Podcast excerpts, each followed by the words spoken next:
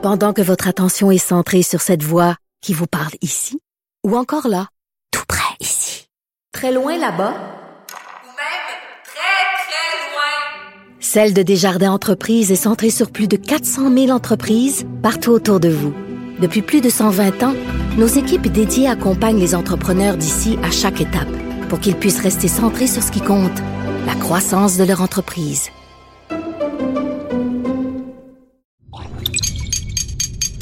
Cube Radio.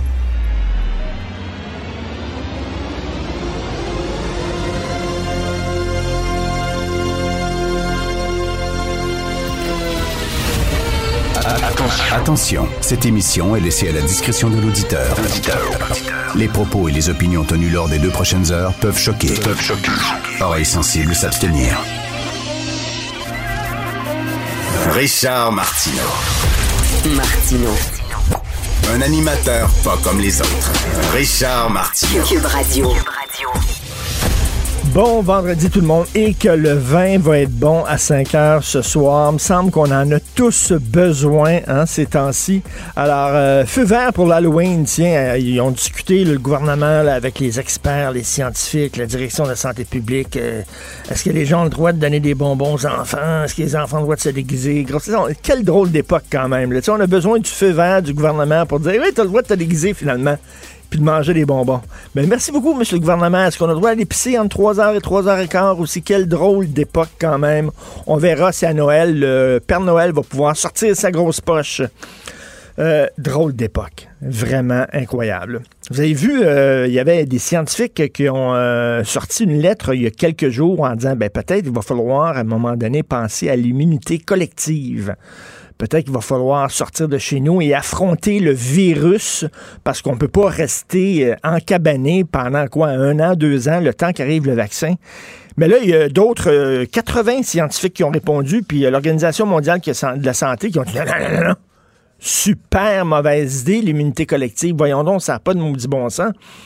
Et là, l'Organisation mondiale de la santé a dit jamais dans l'histoire de la santé publique, l'immunité collective n'a été utilisée comme stratégie pour répondre à une épidémie, encore moins pour une pandémie. C'est scientifiquement et éthiquement problématique. Laisser libre cours à un virus dangereux dont on ne comprend pas tout serait extrêmement dangereux. Donc, ils ont dit non, non, non. Fait que là, va partir un hashtag, je suis tout fourré. Un hashtag, je comprends peu rien. Vraiment, là. Puis je sais que je sais que la méthode scientifique, c'est ça, là, la science, c'est ça. Il y a des confrontations, il y a des scienti- scientifiques qui ont telle hypothèse, des scientifiques qui ont telle autre hypothèse, puis là, les deux se confrontent et tout ça. Mais mettons que c'est un peu mêlant. Hein, une journée, tu vois, là, 60 scientifiques qui disent l'immunité collective, c'est ça. C'est pas des deux pics. Puis après ça, il y a 80 scientifiques qui répondent en disant Ben non, voyons donc, ça n'a pas de maudit bon sens, c'est dangereux. Là, je change d'idée à tous les trois jours. Vraiment, on est vraiment toutes fourrés. Je vais vous parler de rectitude politique dans les universités en lien avec un texte qui a été publié hier de Isabelle Haché dans la presse où elle parlait justement de safe space, de rectitude politique, de censure dans les universités. Elle racontait cette histoire à l'université d'Ottawa où il y a une professeure, une enseignante qui risque de perdre sa job parce qu'elle a prononcé le N-word, hein, le mot euh, dérogatoire pour parler des Noirs dans son cours, mais c'était dans, un contexte très particulier. C'était, elle n'a pas lancé ça comme ça, comme insulte. Euh, elle parlait du mot queer. Le mot queer, qui avant était utilisé comme une insulte face aux gays, face aux transgenres, face bon. Tu disais, toi, t'es queer. C'était une insulte. Elle dit que la communauté gay a pris le mot queer et là, il a changé de sens. Il a changé de sens et en ont fait un bon mot. Ils en ont fait un mot maintenant de fierté. Ils sont fiers, puis maintenant ils s'assument je suis queer. Puis elle dit la même chose avec le mot nègre.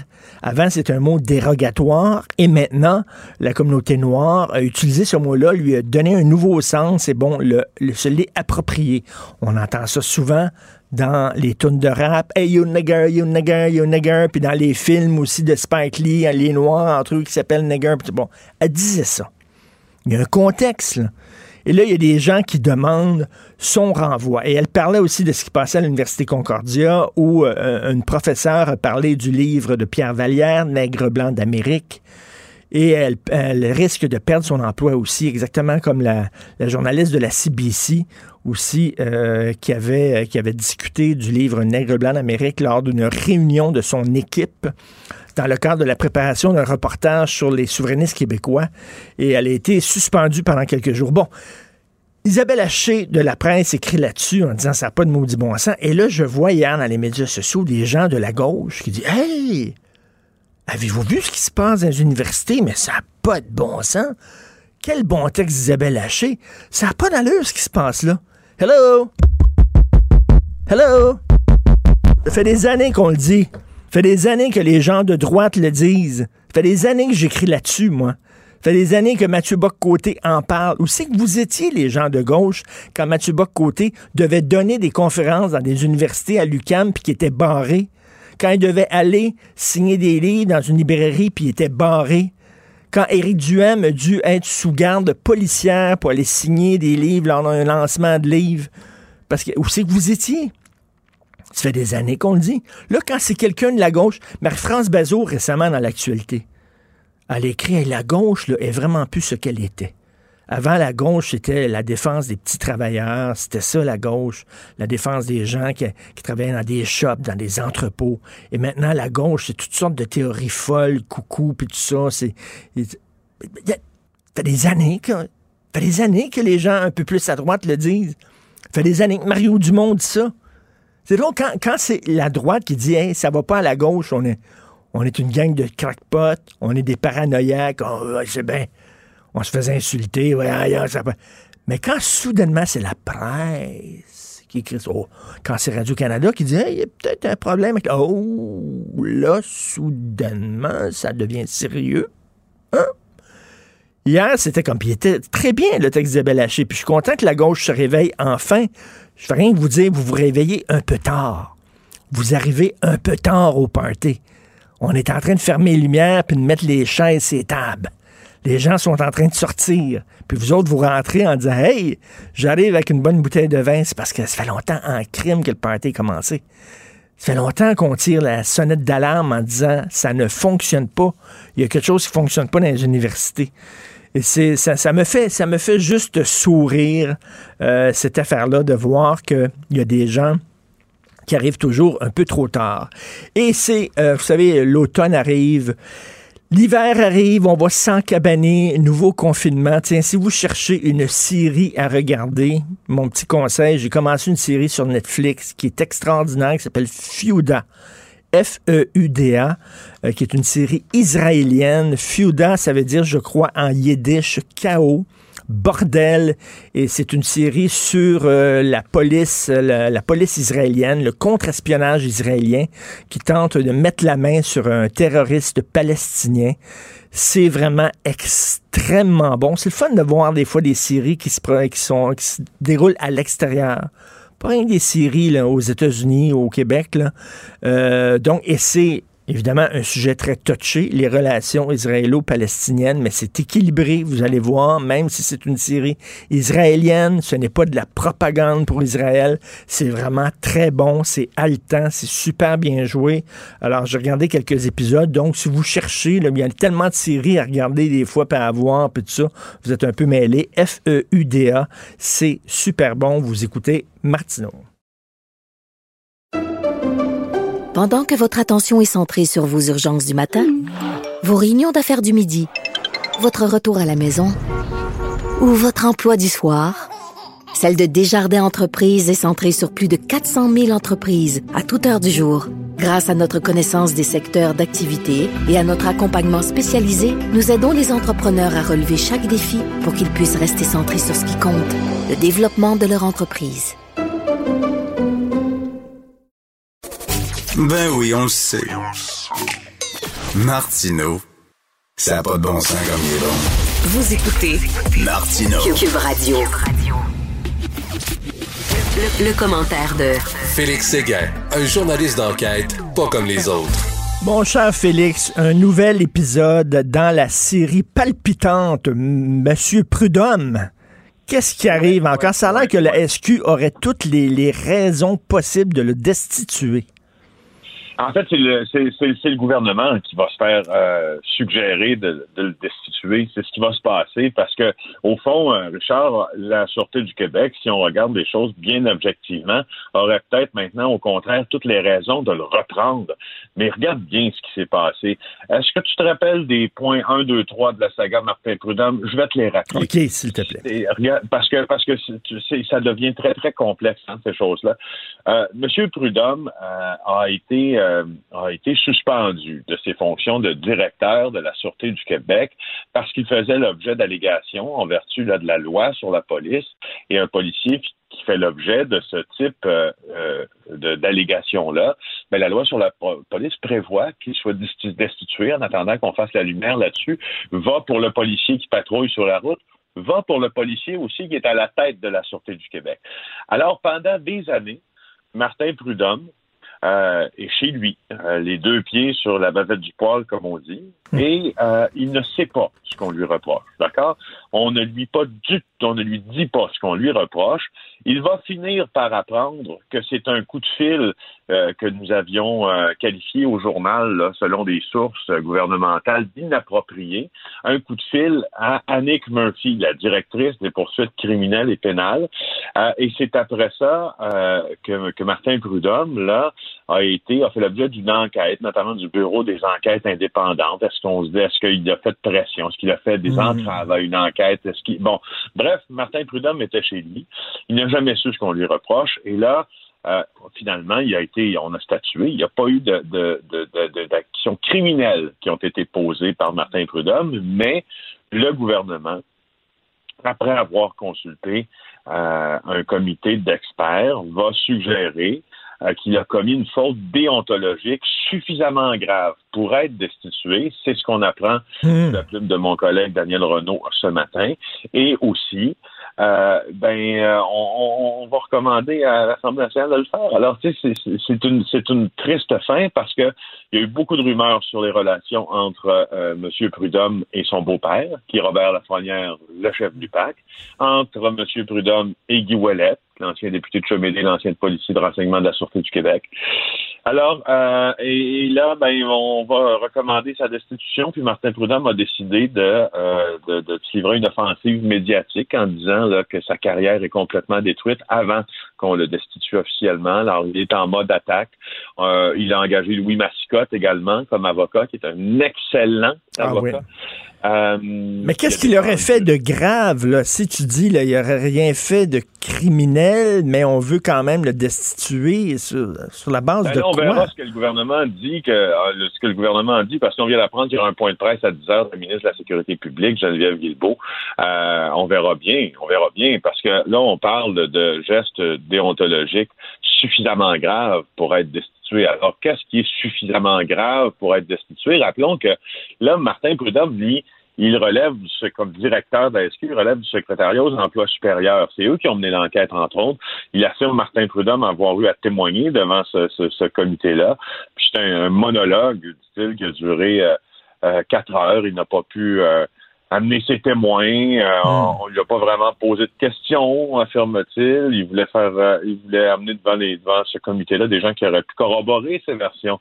Et puis, euh, c'est, mais, sais, bon, là, c'est technique, Richard, mais autre que, autrement que ça, ça jette une image, ça jette un discrédit Ben sur oui. la manière. Ben, c'est ça, là, dont est gérée la police au Québec. Ben ça oui, là, ça, ça, ça aide pas vraiment là, la, la confiance des gens envers les institutions, on s'entend, là. Ben non, parce que regarde là, euh, tu sais, c'est au- depuis les dernières années, euh, les gens qui ont été à la tête de la Sûreté du Québec ont changé au gré des gouvernements. Hein. Euh, on s'est toujours arrangé pour trouver une débite pour en destituer un, ou une débite pour que l'autre quitte, ou une débite pour que le gouvernement qui soit en place mette son chef de police à la Sûreté du Québec, ce qui a laissé des traces dans les médias pendant des années où, des chroniqueurs, puis, euh, de qualifier la police de la Sûreté du Québec de police politique. Et puis, Martin Prudhomme est le seul, euh, presque mandarin, si tu veux, de l'État, qui, lui, a duré à travers les gouvernements parce que il a été sous-ministre à la sécurité publique, donc euh, il a été euh, il a été embauché par les libéraux. Quand les péquistes sous Pauline Marois sont entrés au pouvoir, ont été portés au pouvoir plus tôt, il a, il a, il a, il a duré dans le temps quand même, et, et- et il s'est fait beaucoup d'amis aussi dans les cabinets contrôlés par les péquistes. Et, euh, et quand les caquistes aussi sont revenus, il est resté. Mais là, pourquoi tout d'un coup euh, on jette le bébé avec l'eau du bain, puis Martin Prudhomme n'est plus bon à rien? Alors, c'est- Au moins qu'on nous explique, qu'on nous dise, c'est parce que là, il y a toutes sortes de, de rumeurs qui peuvent circuler, sais, on imagine toutes sortes de choses, qu'on nous dise exactement là, de, de quoi on l'accuse. Qu'est-ce qu'il aurait fait qui, qui, mé- qui mérite le fait qu'il soit destitué, que les choses soient claires? Ben, justement, euh, que les choses soient claires et qu'on annonce si les fautes sont assez lourdes, de quoi il s'agit? Parce que, tu sais, il y a une chose que les policiers détestent, puis d'ailleurs qu'on déteste aussi comme journaliste, puis que la société en général déteste, mais principalement ceux qui appliquent la loi et l'ordre. Quand tu, es policier, Richard, la seule chose euh, qui te tient accroché à ton emploi, c'est la, ta réputation que tu as de suivre les règlements et la loi parce que tu l'appliques. Et lorsqu'on porte ombrage à ça, on dit ouais, peut-être qu'il l'a pas fait dans ce cas-là ou pas tout à fait. Lorsque c'est gris, ben on vient de te décrédibiliser Ben oui. énormément et de t'empêcher en quelque sorte de continuer ta carrière. Ben oui. Ce qu'on se dit sur toi, on se dit ouais lui, mouah, on n'est pas sûr. Ben oui, ben tu sais, comme, comme on disait, qu'on accuse ou qu'on s'excuse, que les choses soient claires, parce que lui, euh, c'est un épée de Damoclès, là, il va toujours, euh, tu sais, il va toujours rester comme un soupçon des gens par rapport à lui. Ben, c'est ça. Puis dans les, les policiers disent une chose, ils emploient cette expression-là. Ils disent, Tu me mets blanc ou tu me mets noir. Ben oui. Si tu penses que j'ai fait quelque chose, beurre-moi. Si j'ai rien fait, je vais être blanc comme neige, pas à moitié. Donc, on verra bien ce que la ministre euh, Guilbeault Euh. là, va annoncer. On tente d'appeler euh, son attaché de presse et puis de, de regarder un Quelle peu. Puis, histoire. Ben, il répond pas. Incroyable. Écoute, euh, la route la plus dangereuse au Québec, tous ceux qui habitent dans la région de Montréal, on est tous passés par là. Tu prends la 132, puis après ça, tu veux prendre le tunnel Hippolyte de la Fontaine, il y a comme la sortie, là, c'est effectivement très dangereux. Exactement, la, la bretelle de 132 Mhm. euh, vers le tunnel de Nathan, c'est super dangereux. Euh, c'est la route la plus dangereuse au Québec. Je t'en parle brièvement parce que je veux vraiment euh, je veux renvoyer nos auditeurs là, vers le journal aujourd'hui. Le dossier, puis demain, puis aussi au cours euh, des, des prochains jours, là, le dossier de ma collègue Annabelle Blais et Philippe Langlois est un dossier de journalisme savant. Ils ont, écoute bien ça, ce qu'ils ont fait, puis je te parle de la démarche, là, puis vous allez lire dans le journal c'est quoi les routes? C'est pas fini, là, ça va continuer sur plusieurs jours, cette affaire-là. Alors, euh, ils ont créé des banques de données avec euh, les, euh, les informations provenant là, euh, de plusieurs euh, de plusieurs organismes. Ils se sont créés une méthodologie qu'ils ont fait valider par des spécialistes en la matière. Ça a pris des semaines pour Wow. être sûr d'avoir une méthodologie qui rencontre des normes euh, qui ne se sont pas fixées eux-mêmes. Ils ont établi, au fond, au fond, Richard, ils ont établi une forme de, de, de norme, si tu veux, qui, euh, qui, qui, qui rencontre le test euh, de la méthodologie, de la science, justement, Mhm. pour ensuite euh, recenser toutes les routes au Québec, puis regarder sur des cartes comment on va être capable d'expliquer à nos lecteurs, puis à ceux qui vont consulter ça sur le web, qu'est-ce qui se passe près de chez eux? C'est un, un travail de moine. éc- et ben oui, écoute, euh. Félix, cette méthode-là pourrait quasiment être adoptée par le gouvernement lui-même, le ministre des Transports. Oui, ben justement, tu sais, mais, mais, mais moi je t'en parle, euh, Richard, parce que c'est du bon journalisme. Puis ça, ça me fait triper. Euh, quand je vois, tu sais, que des collègues là comme ça se, se retroussent les manches, puis tu sais là, ils sont, ils sont, sont dans le, ils sont dans le micro, micro, micro détail là pour être sûr que euh, que ça soit là d'une rigueur sans précédent. En tout cas, je, voulais juste les saluer, saluer leur travail, puis pour le reste, ben, vous allez le voir dans le journal. Eh, parce que, hein, quand, quand on roule, des fois, il y a des intersections, puis des affaires, tu te dis, tabarnouche, c'est qui qui a conçu ça? C'est casse-cou au bout, là. Souvent, ça arrive, là, des, résidents euh, alertent les autorités euh, municipales de leur, de leur région en disant, écoutez, cette intersection-là, il y a plusieurs accidents, puis ça prend du temps, des fois, avant que les autorités arrivent, puis disent, ben oui, il faut refaire ça. Ça n'a Ouais, c'est ça. Des fois, tu as l'impression que c'est comme l'escalier qui va nulle part. C'est l'escalier qui monte, euh, qui va nulle part en disant, mais écoutons, qu'est-ce qui va arriver quand je vais te rendre en haut de cette bretelle-là ou tu tomber? la route va-tu continuer? Alors, euh, écoute, mauvaise nouvelle, il y a des gens qui ont manifesté devant la résidence privée de M. Arruda. Bonne nouvelle, il n'était pas beaucoup. Il n'était pas nombreux. Ouais, mais oui, mais moi, ça m'a surpris qu'il se soit rendu là, franchement. Je, je, je, je, Oui, bonne nouvelle, il était pas beaucoup, puis comme je dis, mauvaise nouvelle, sont allés pareil. Oui, ben oui. C'est ce qu'on ce qu'on pensait quasi euh, presque impossible est arrivé. Ils sont, euh, sont rassemblés euh, euh, devant un magasin de ballons, puis là, il y en a une quinzaine euh, euh, qui se sont rassemblés devant la résidence de M. Arruda dans les Laurentides. On ne dira pas où il demeure. Alors, ils s'étaient donné à ce rendez-vous à 18 heures, puis là, ils ont une quinzaine à marcher là, dans l'ordre, en slogan des slogans, en slogan, en scandant des slogans comme un, on veut un débat public P-U-B-L-I-Q-U-E. Euh, moi, ça me fait halluciner quand je vois la première affiche d'une manifestation avec une faute atroce de français. Euh, ils ont marché sur un kilomètre. Tu sais, Ils ont retiré probablement plus de Ils, ils ont parlé, ils ont parlé aussi des médias corrompus, les médias vendus au pouvoir. Exactement. Puis là, hein, euh, euh, il y a des gens qui les, qui les, les, les- les, euh, pas les invectivaient, mais leur disaient leur façon de penser sur le parcours aussi, en disant vous perdez votre temps, vous n'avez rien d'autre à faire dans la vie, vous autres. Et, euh, et celui qui euh, a organisé, un des organisateurs, Johan Blanchette, là, a dit que c'était Horacio Arruda qui menait le Québec. Ah ben oui. Puis là, euh, ben, c'est ça. C'est le deep state, écoute, là. Ben- Il a eu, il a eu la, la phrase, fais tes recherches, fais tes devoirs. hein? Puis attends, mais là, puis ils savent où faire leurs recherches. D'ailleurs, tu euh, de- parle de ça au bureau d'enquête. Il y a plein, plein, plein de- de- d'excellentes recrues qui peuvent aller prendre là, des gens qui font leurs recherches là, sur des sites extrêmement importants, là, comme euh, fakenews.com, puis... euh.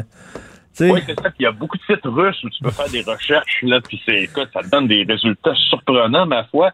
Et euh, tu peux comme ça, justement, citer la science et puis te, te crédibiliser en, en allant en, en- Non, non, mais c'est ça, c'est un beau ramassis de. de Non, mais écoute, écoute, quand tu dis que même les présidents, le président des États-Unis a retweeté une nouvelle disant que Obama euh, avait mis en scène l'assassinat, l'exécution de, de- d'Oussama Ben Laden, que tout ça c'était fake. Le président lui-même a retweeté ça, tu sais. Fait que ça donne, ça donne de l'eau au moulin, ça apporte de l'eau au moulin cette gang de coucous-là, là, en disant, Hey, il y a notre coucou en chef, là, qui dirige en bas à Maison-Blanche, tu sais. Ouais, mais on verra bien. euh, puis en même temps, euh, je te laisse là-dessus. On en parle. Moi, j'en parle à chaque matin avec toi parce que je trouve ça incontournable et important parce que ça représente quand même 16% euh, des gens dans la société présentement, selon les derniers sondages, qui adhèrent à une ou l'autre de ces théories complotistes-là. Donc, et puis on se, son- le débat, euh, le débat est vraiment très important. En parler ou pas en parler. Moi, je suis euh, de l'école qu'il faille absolument en parler.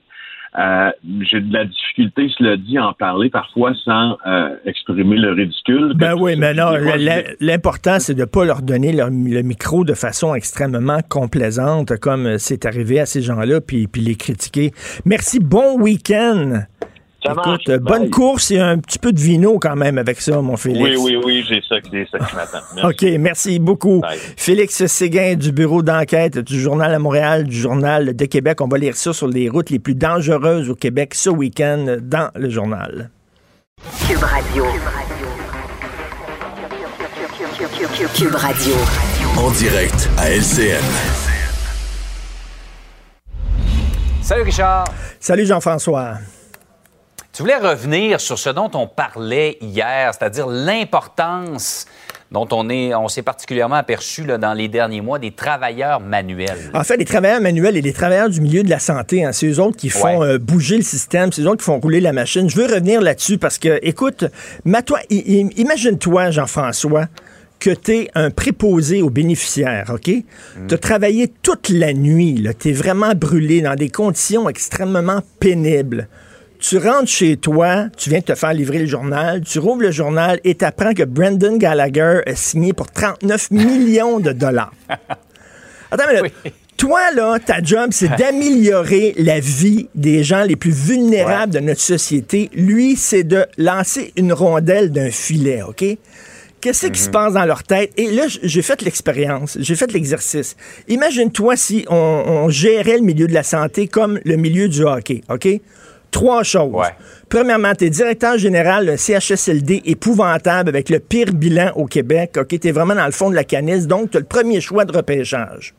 Alors là, tu dis, on en a trouvé un petit jeune, un, un jeune bénévole qui a du cœur au ventre. On l'a vu évoluer dans une résidence pour personnes âgées à Laval, Johnny Tremblay, puis on est allé le chercher, ce petit gars-là, puis je pense qu'on l'a signé pour cinq ans. Je pense qu'il y a, quand même, là, il va, il va nous aider. Deuxième chose, Johnny Tremblay, sa première journée de travail, il travaille pendant quatre heures, écoute, dans des conditions. Il sort de là, il va au parc, il va fumer une cigarette.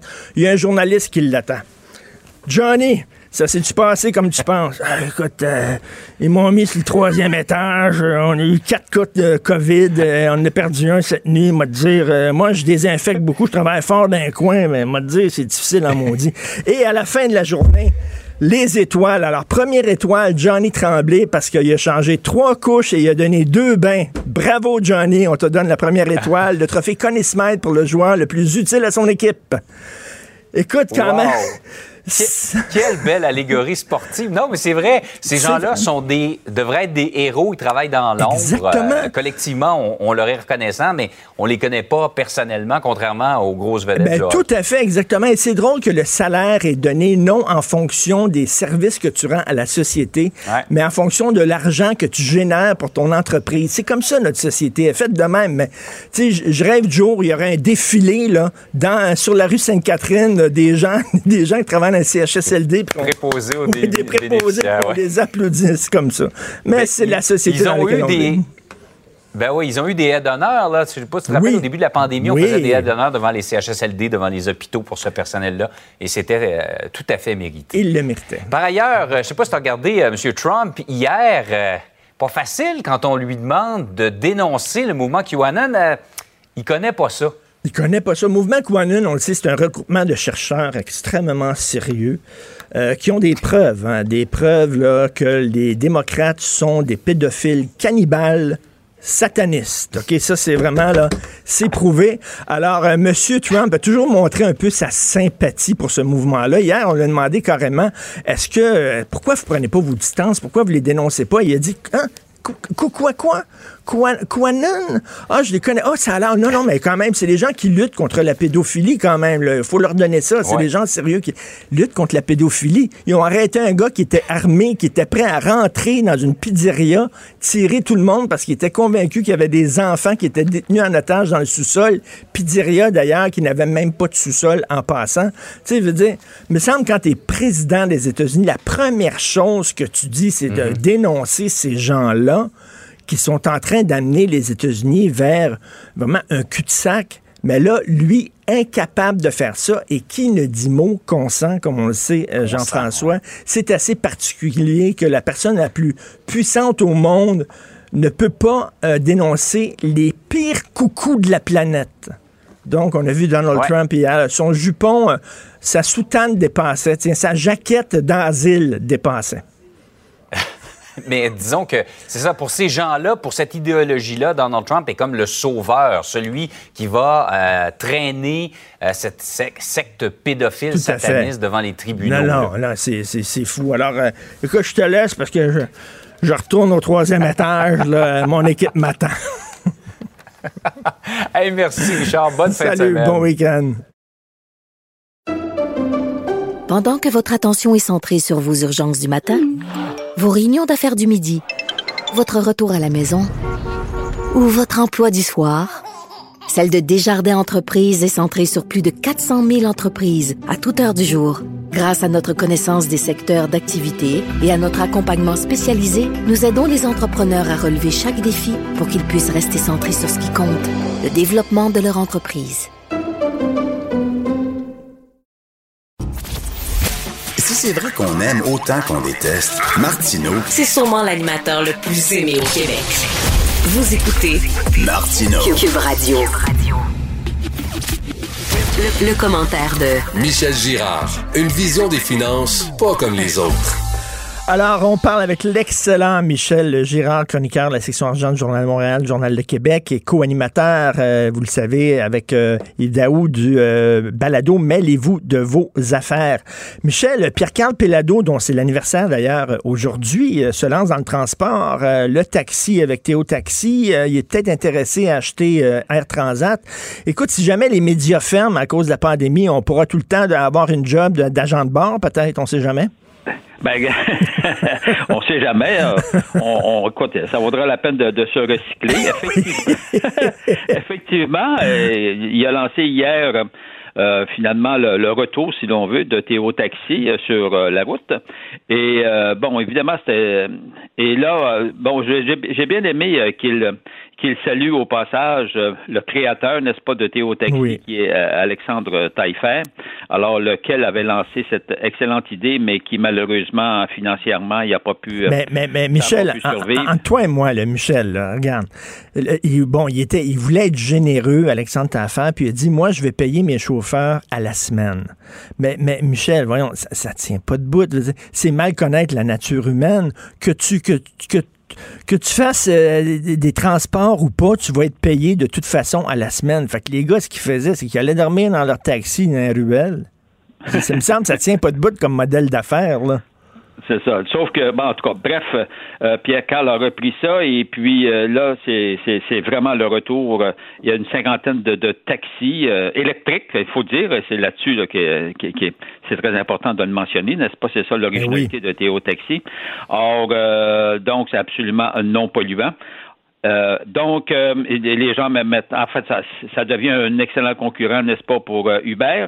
Oui. Et euh, un excellent. Ben oui. Je pense pas que Uber soit du même avis. hein. mais, mais cela dit, donc c'est un c'est- un c'est un beau projet qui qui renaît sur la route. Oui, parce puis, que tout le on monde plus disait, tout, tout le monde euh, disait, tout le monde disait que c'était une bonne idée au départ, sauf que le modèle d'affaires n'est pas debout. Là, on a bon, Ben, on c'est a ça, repris il y avait un l'idée. problème. Il y avait Ben un oui. problème justement de modèle d'affaires. Euh, cela dit, euh, j'ai hâte de voir euh, d'ici un an quel en sera le, le résultat Ouais. et euh, puis aussi euh, l'efficacité. Euh, tu sais, il faut, faut, faut que tu fasses tes preuves. Euh, et puis, le, le- moi, je trouve que là où, où Pierre Carl est extrêmement courageux, c'est de lancer, n'est-ce pas, le projet concrètement, alors qu'on est en pleine COVID-19 encore. Là. Or, euh, ça prend ça prend du courage. Il faut quand même le souligner.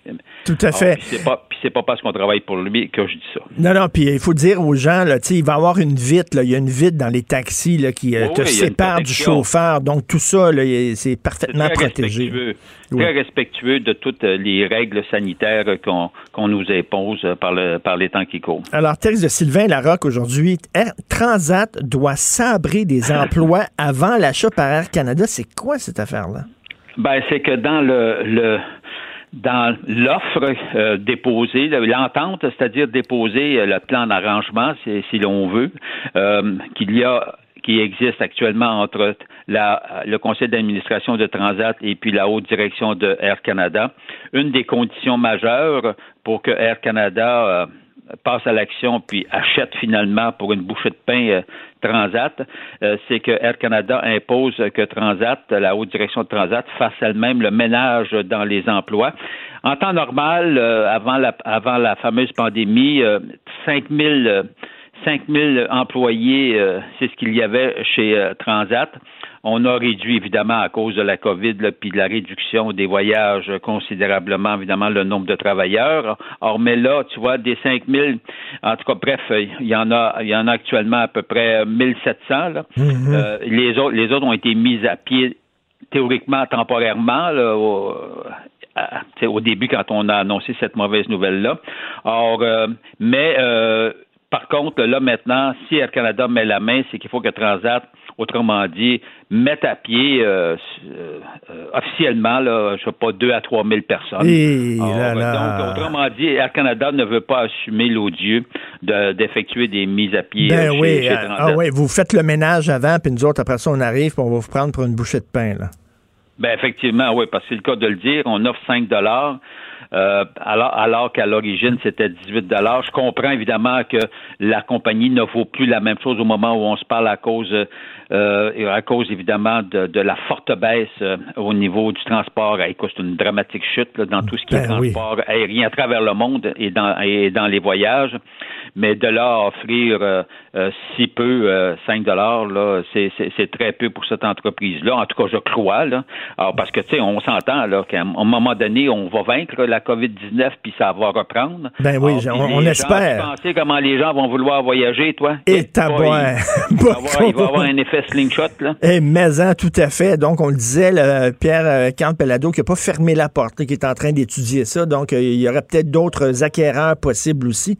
Écoute, tes confrères euh, du, de la section argent ont sorti un méchant scoop sur Loop Industrie, une entreprise qui devait, mon Dieu, là, ça devait fonctionner, marcher au bout de carburant, acheter des actions, ça va être incroyable.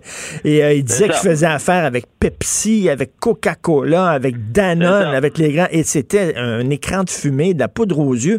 Et là, Martin Jolicoeur qui écrit, là, il va y avoir une enquête interne du géant Danone sur Loop Industrie, justement. Ben oui. Alors, euh, moi, en fait, euh, ce qu'il y, a, à retenir avec, avec euh, cette, entreprise-là, évidemment, qui a fondu littéralement en bourse parce que, tu sais, il n'y a rien de pire pour pour un titre de compagnie là, lorsqu'il y a des soupçons de, de, de ben toutes sortes. Alors, donc, le message qui est à retenir de ça, Écoute bien, là, en bourse, là, quand on fait à, on fait croire qu'un titre a extrêmement de potentiel, regarde bien, là, laisse-lui faire ses preuves, là. Oui. Hein, tranquillement, là. Puis si ça t'intéresse, je te dis pas que tu peux pas spéculer, mais vas-y à petite dose. Ben oui. Tu me dire en affaire, tu risques de prendre un méchant bouillon euh, si, si, si, si, derrière cette entreprise-là. Tu sais, il y a tellement de marketing qui se fait autour du lancement des nouvelles entreprises en bourse.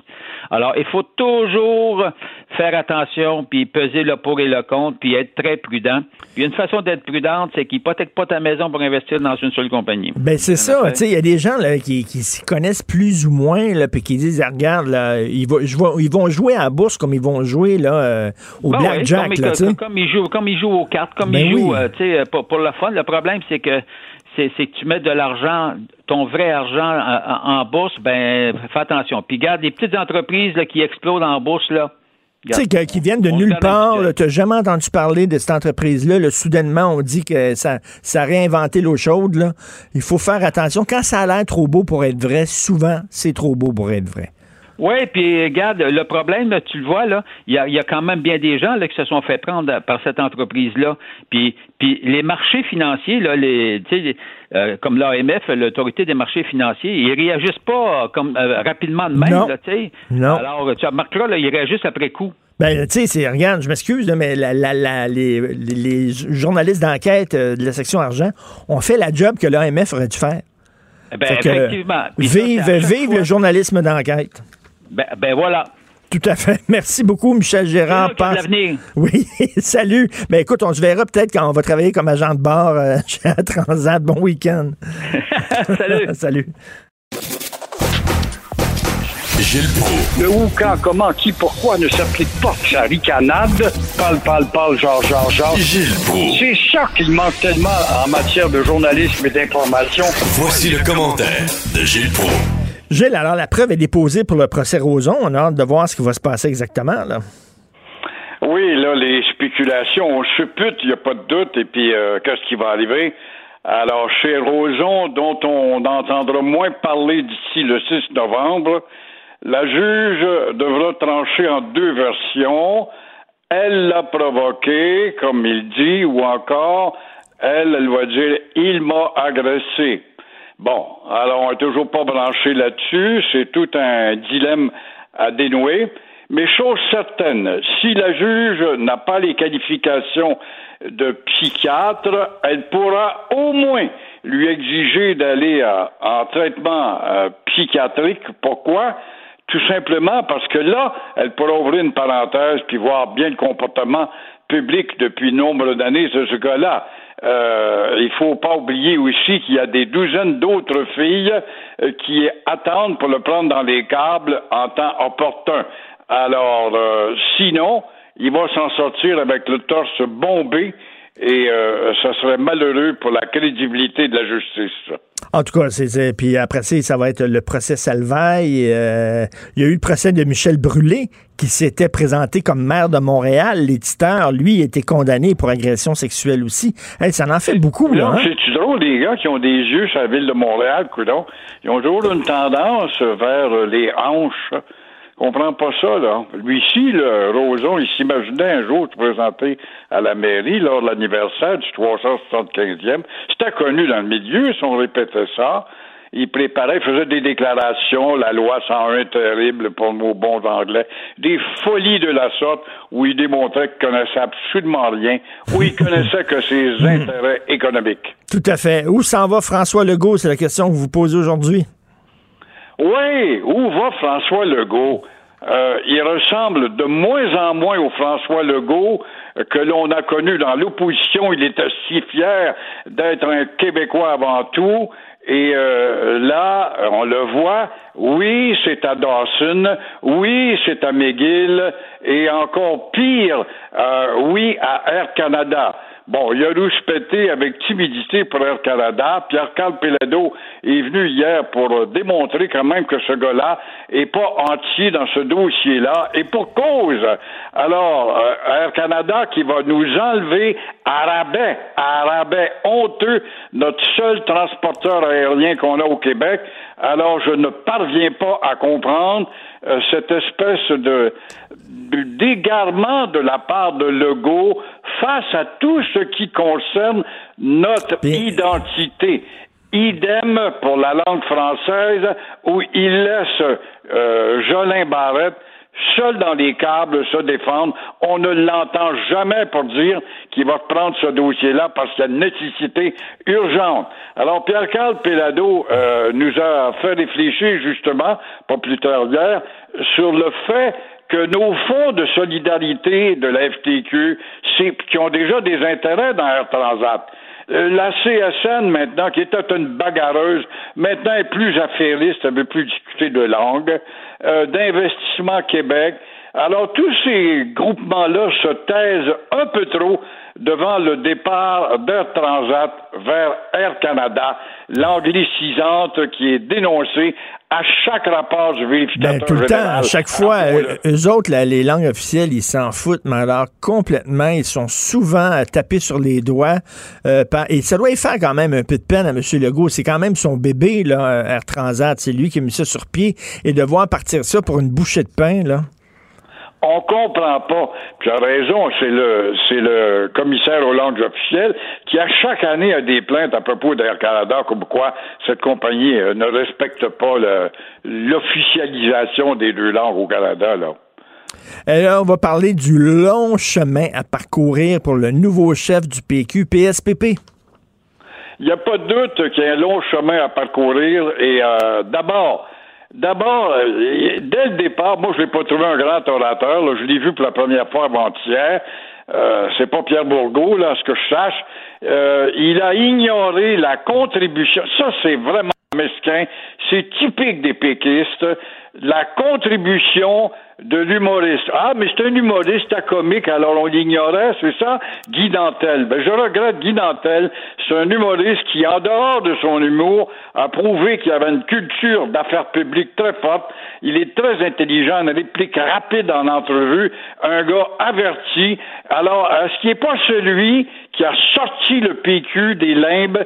Est-ce qu'il n'est pas sorti celui qui a sorti le Parti québécois sous des nuages gris dont on en entend n'entendait plus parler, le Parti québécois? Alors, en échange, il a eu droit au snobisme euh, de ce parti où il y a beaucoup trop de gens qui se pensent là-dedans, mais qui ne pensent pas plus loin que le bout du nez. Parce que Guy Nantel a justement accordé une entrevue à, Sophie Durocher, puis euh, il a dit qu'il a pas reçu d'appel de, de M. Euh, Paul Saint-Pierre Plamondon. C'est effrayant. C'était pour effectivement, c'est une confidence qu'il a faite chez Sophie mm. et qui euh, démontre encore une fois, qui concrétise la mentalité ancrée au Parti québécois. Si t'es pas au niveau de 70 000 pieds d'altitude, on te regarde pas, on te regarde de haut en bas. Mais on a besoin d'en bas pour faire avancer la cause. C'est comme dans le temps que les péquistes boutaient euh, Régis Chartrand, par exemple, ce gars qui a mangé le coup de poing sur la gueule, qui descendait sa rue pour la cause du Québec et faire valoir aussi qu'il y avait des gens qui voulaient pas se laisser botter de derrière. Mais le snobisme étant ce qu'il est, il pense. En tout cas, là, il y, y a une fenêtre d'opportunité qui s'ouvre pour le PQ, hein, qu'on qu'on disait mort. Ça, on aime ça dire ça que le PQ est mort, finit tout le temps par ressusciter. Là, il y a une fenêtre d'opportunité parce que là, il va avoir la loi 101 puis la contestation de la loi 21. Et là, on va voir qu'est-ce que le gouvernement Legault a dans le ventre. Est-ce que le gouvernement Legault est vraiment euh, sérieux quand il parle de défendre l'identité du Québec ou c'est juste un petit tatouage qui part au lavage? Là, on va voir. Puis si finalement il défend pas suffisamment la loi 21 face à Ottawa, puis la loi 101, ben là, le PQ va pouvoir dire, regardez, il y en a un parti pour euh, le nationalisme québécois, c'est nous autres.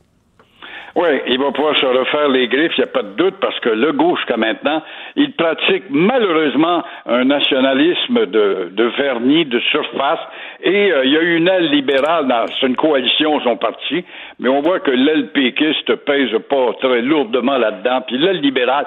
As-tu entendu, toi, un autre, Ca- Caroline Proux en tête, puis combien d'autres, des petits ministres, moyens ministres, puis des petits ministres de ci, puis de ça, les sortir de leur... euh, étable, puis venir dire Hey, c'est vrai, Jolin, notre ami Jolin Barrette a fait un constat, il est inquiétant, préparez-vous, les gens dans mon comté, euh, il y a un problème à régler à redresser. Pas une maudite fois, pas une fois. Legault euh, domine le parti, il n'y a pas de doute, un peu comme Couillard, où ses ministres ne gueulaient pas. On est loin de l'époque de Jean Lesage ou de René Lévesque, où leur ministre poids lourd de temps à autre allait à la place publique pour faire des, des déclarations qui maintenaient le débat, qui maintenaient la discussion euh, dans les, les, les- c'est vrai qu'on n'a plus de brasserie pour jaser ou de restaurant, mais qui maintenaient la discussion, en tout cas sur le pavé. Ce qui est plus le cas aujourd'hui, c'est euh, le silence total, institutionnalisé, et ça, c'est très mauvais. Écoutez, en, en terminant, là, il y a un livre qui va sortir, euh, ça s'intitule Micro fermé de Sébastien Trudel, l'ancien justicier masqué, sur la radio des années 80. Il a parlé à Mario Lirette, il a parlé à Lucien Francaire, il a parlé à Eddy, et il dit que c'était la débauche pendant ce temps-là, la radio. Vous, vous faisiez de la radio d'information. C'est certain que c'était pas là-dedans, là. vous étiez pas là-dedans, mais Ah, la radio FM de musique, le salaire, c'était rock'n'roll en maudit. C'était une radio débandade, décousue, avec des, des espèces d'uluberlus, euh, décousus, c'est le cas de dire intellectuellement, qui jouaient avec leur titre. Euh, Franqueur, moi, c'est un professeur, c'est un gars que j'aime bien, je le connais dans le privé.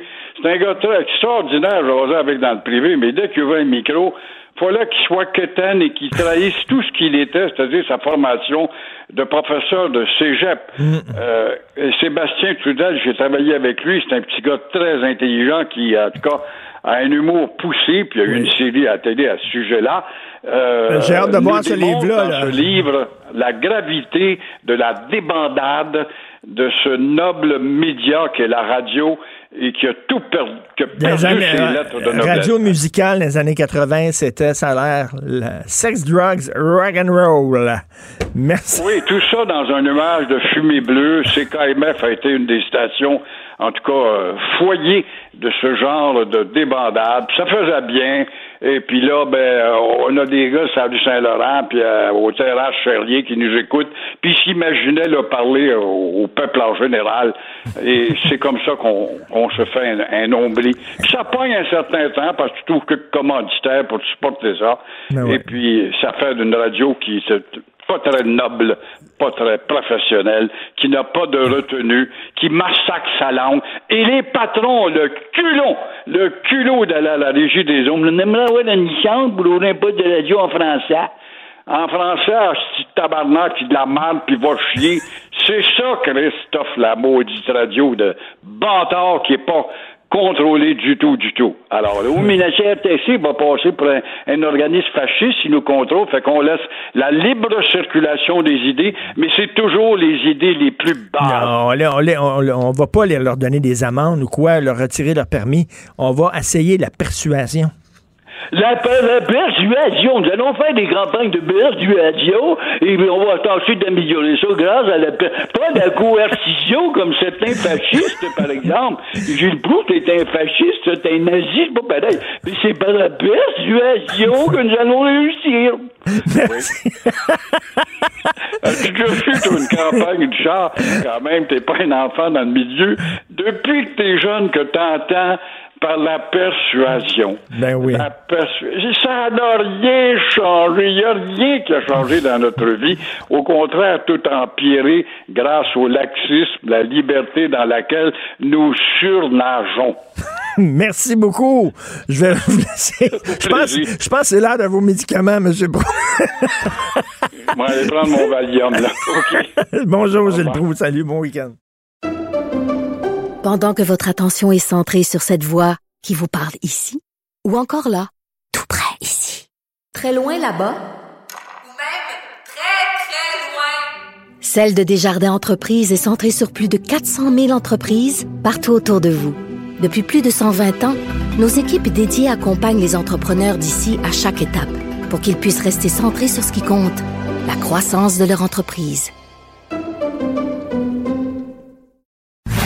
Martino.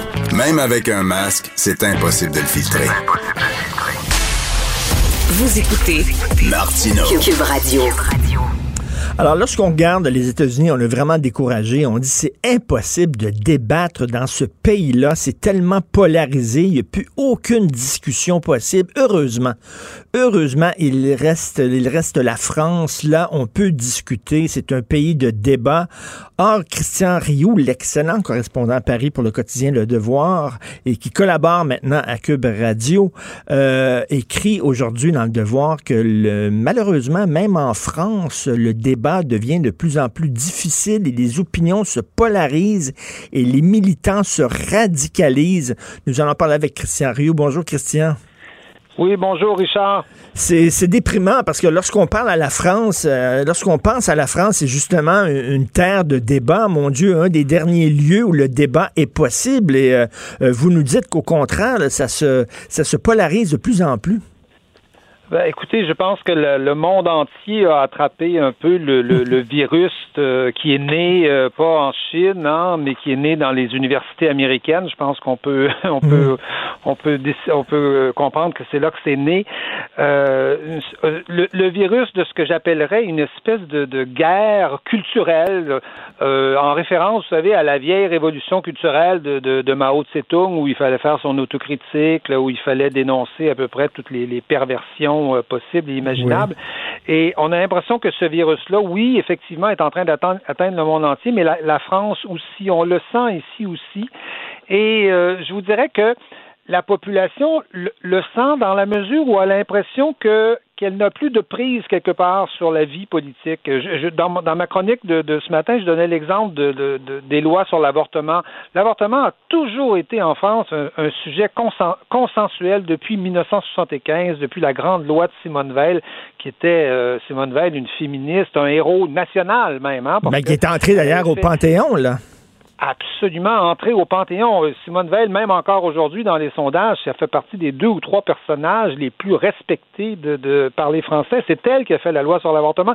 Donc, donc, je peux vous dire, les Français regardaient les débats aux États-Unis sur l'avortement comme des choses, euh, comme des choses un peu folkloriques en disant, nous, c'est, nous, il y a un consensus national là-dessus. Or, qu'est-ce qui s'est passé depuis 10-15 ans? On s'aperçoit que tranquillement, la loi de Simone Veil est disparue. On a grugé, on a rallongé le délai pour les avortements. On a modifié euh, le fait que l'avortement, c'était quand même une solution de dernier recours.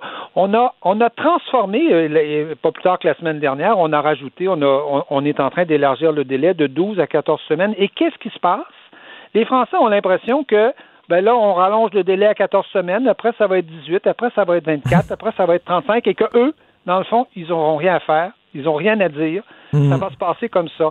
Et qu'est-ce qui se passe? Ben, la- L'avortement n'est plus un sujet consensuel en France. Et il y a beaucoup de sujets comme ça où on pensait comme avoir atteint, vous savez, un, un- une espèce de niveau de consensus hein, dans, le respect de- des droits des homosexuels, par exemple, dans le sur la question de sur la question du racisme, des, des droits égaux euh, pour, pour, pour, pour les gens. On pensait qu'on avait atteint un niveau de consensus, un niveau respectable, et là, tranquillement, on dirait qu'il y a une guerre culturelle qui est en train de, de tout faire éclater. Et c'est c'est très dommage parce qu'une démocratie, la façon dont ça fonctionne, c'est que chacun met de l'eau dans son vin. Pour euh, chacun fait un pas vers l'autre et on tente d'arriver à une solution qui satisfait tout le monde.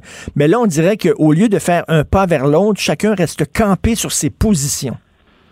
Oui, absolument. Vous savez, depuis, euh, depuis, euh, je dirais une dizaine d'années au moins, ça dépend des pays, euh, la gauche a, adopté une stratégie différente, hein, à, s'est transformée. Au lieu d'être le, parti des, couches populaires, des ouvriers par exemple, du monde ordinaire comme on, dit au Québec, la gauche est devenue, ça c'est vrai aux États-Unis, c'est vrai en France, c'est vrai au Québec, elle est devenue le, parti des groupes minoritaires faire. Les Noirs, les, les, les, les, les, les homosexuels, euh, bon, les femmes, évidemment, sont pas minoritaires, mais, mais euh, des, des groupes, des sections de la société. Or, c'est comme si chacun de ces groupes-là dans la société devait, euh, devait euh, atteindre le, maximum de droits, devait voir réaliser tous ses fantasmes, toutes, toutes ses idées. Alors ça, là, on peut pas vivre dans une société comme ça. Vous le savez très bien. Vous avez des enfants. Si Ben oui. chacun de ces enfants-là, si chacun de ces enfants-là réalise tous ses fantasmes, ça va être le, le bordel dans votre maison, ça va être la guerre civile euh, à, à tous les jours. Et on a l'impression qu'on s'en va vers ce genre de guerre civile euh, dans, dans la société où chaque groupe minoritaire refuse de faire le minimum de compromis pour vivre euh, en société. Et, et Christian, moi j'aime ça, regarder les émissions françaises où il y a des débats, j'adore ça, comme On n'est pas couché, bon, des, des, des, des séries, des émissions comme ça. Et j'ai l'impression, et là vous me corrigerez peut-être parce que vous avez plus, plus accès bien sûr à, à davantage d'émissions en France, mais j'ai l'impression que dans les émissions de débat, dans les segments de débat sur les chaînes d'information, le ton a grimpé. Le ton, soudainement, c'est plus, c'est plus des discussions corsées, c'est rendu des, des confrontations, des face-à-face. Oui, euh, euh, oui, c'est vrai, c'est vrai. Bon, il y a, il y a un côté, euh, on, on s'en cachera pas là-dedans, code d'écoute. Hein, Oui. Évidemment, le, quand, il y a plus d'animation, euh, peut-être que ça fait monter les, les codes d'écoute. Mais c'est vrai que le ton aujourd'hui est, est plus, est plus, est plus dur et plus, plus à l'affrontement. Et je dirais qu'à la limite, même il y a des gens qui refusent de débattre. Hein. La France, c'est quand même toujours été le pays du, du, du débat, de la conversation permanente. On pouvait parler, je me souviens de débats même avec euh, des gens comme Jean-Marie Le Pen, avec des socialistes.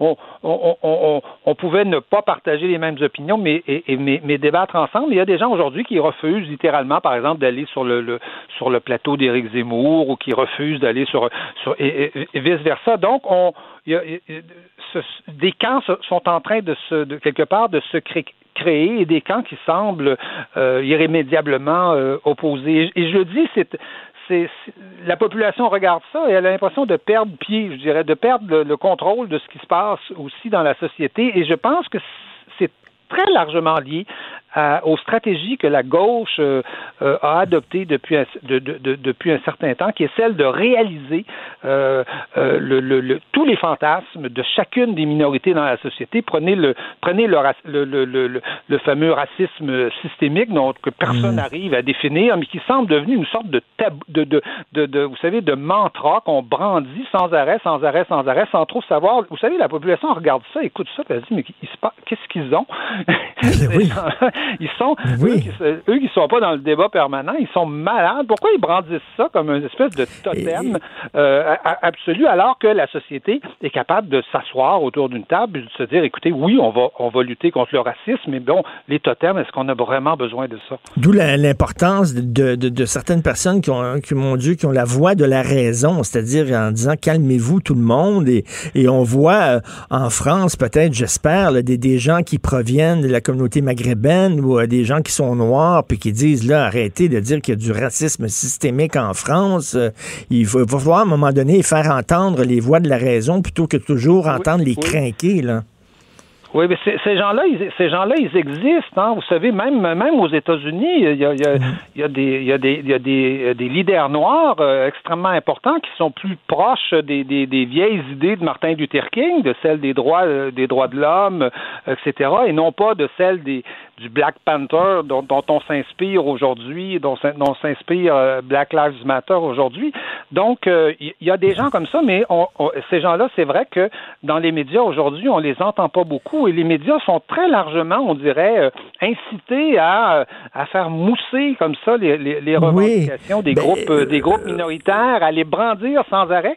Il faut dire si que eux-mêmes devenaient militants presque. Oui, tout à fait. Et Christian, c'est une tempête parfaite. Hein. C'est-à-dire que bon, la pandémie qui, qui fait que les gens sont peut-être plus plus frustrés, fâchés, etc., en colère, et plus les, médias sociaux qui justement aussi exagèrent la polarisation, visent la polarisation, alimentent la polarisation. On met ça ensemble et c'est assez explosif. Là. Oui, absolument. Je pense que les médias sociaux, évidemment, c'est un petit peu la règle et c'est un peu la loi des médias sociaux. Euh, euh, il faut, il faut absolument se faire remarquer. Il n'y a pas de meilleure façon de se faire remarquer que d'être, que d'être euh, extrémiste et, radical. Mais je pense aussi que joue là-dedans. Puis euh, on voit ça en France, mais on voit ça au Québec, ce que ce que j'appellerais moi la disparition de la social-démocratie. C'est-à-dire on avait on avait euh, vous savez une gauche, euh, pensons au Parti québécois de, de, de l'époque de Bernard Landry, de, de, de l'époque de René Lévesque, pensons pensons au Parti au Parti socialiste français aussi, même de, de, de l'époque de Mitterrand et dans les années qui ont suivi, on avait des grands partis, vous savez, de, de gauche mmh. qui quelque part calmaient le jeu, c'est-à-dire essayaient d'établir un modus vivendi, se faisaient élire au centre et donc euh, calmait les excités euh, de gauche comme, euh, comme de droite pour les obliger quand même à participer un peu au pouvoir. Et vous savez qu'en France, on a, le Parti socialiste aujourd'hui est une force absolument négligeable qui n'existe plus. on, on, élit plutôt des verts qui nous disent des choses ben oui, ben oui. complètement ben aberrantes, qu'il faut chasser les hommes de notre, de notre vie, depuis ne plus les voir, ne plus écouter leur musique, écouter des, des, des, bêtises. Ben non, il y a complètement. Mais, mais au Québec oui, il faut être optimiste. on a vécu l'effacement de la social-démocratie. Et Christian, il faut être optimiste. Vous parliez d'entrée de jeu de Mao. Euh, rappelez-vous, les années 60, le, mouvement maoïste était très, très fort avec mai 68 et tout ça. Et tout ça, ben, c'était une mode. Hein. À un moment donné, il y a une mode qui devient très forte puis qui disparaît totalement. Donc, moi, je pense que c'est une mode actuellement. Puis dans, dans quelques années, ça va être résorbé complètement. Euh, c'est possible. J'aimerais, j'aimerais que vous ayez, vous ayez raison. Je dirais que la différence à notre époque, vous savez que, euh, je sais pas moi, en 1900, euh, en 1980, un jeune militant marxiste-léniniste aurait aurait écrit une lettre, euh, je sais pas moi, à la presse euh, pour dire qu'il faut instaurer la dictature du prolétariat au, Québec. Personne l'aurait publié, ou du moins ça l'avait publié. En tout cas, on aurait, on l'aurait pas hmm. mis en une. Aujourd'hui, aujourd'hui, un, un, jeune militant écrit une lettre pour dire que les sexes n'existent pas, euh, euh, qu'un homme et une hmm. femme, c'est la même chose, euh, vous imaginez.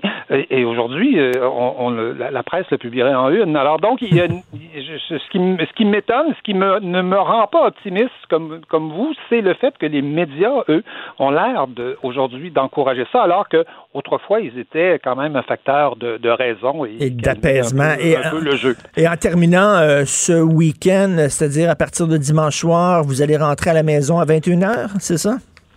oui, ben, j'ai la chance de travailler à la maison, donc euh, couvre-feu. Mais, c'est vrai que c'est vrai que c'est un couvre-feu euh, dans, huit grandes métropoles, euh, régions métropolitaines françaises. Là, ça, ça, va toucher 20 millions de personnes. C'est, je vous dirais que c'est c'est très dur, surtout que euh, Emmanuel Macron l'a annoncé pour six semaines. Euh, c'est très très dur pour les euh, pour pour tout ce qui est restaurant, bar, spectacle. Et Dieu sait que la, la France quand même un pays pour le théâtre, le cinéma. c'est c'est c'est véritablement une catastrophe et je dirais qu'on atteint le niveau où on se demande si, si, si le prix payé est pas, est pas excessif à Mm. un moment donné. Euh, la, la question, la question se pose parce que là, ça va être des faillites à répétition. Le, le- le président a beau dire on va les aider financièrement, mais, mais je, je- c'est, c'est que, que- que- que- comme on dit euh, parfois, c'est, c'est McDo qui va ramasser les cafés, euh, Oh, qui mon vont faire les, les milliers de cafés qui vont faire faillite parce Ah. qu'eux, ils sont capables de résister à ça. Mais, mais ça, ça, ça risque d'être une hécatombe véritable. C'est dans ce domaine-là. épouvantable. Et comme je vous dis, on se pose la question. À partir de quand le prix à payer est trop élevé? Ben, c'est une question à Il faut- poser. Il faut, se modérer ou arrêter ou je sais pas quoi. là. Mais je suis sûr, et certain que le, le couvre-feu, ça va être très, très, très respecté à Sainte-Saint-Denis. hein, je suis convaincu.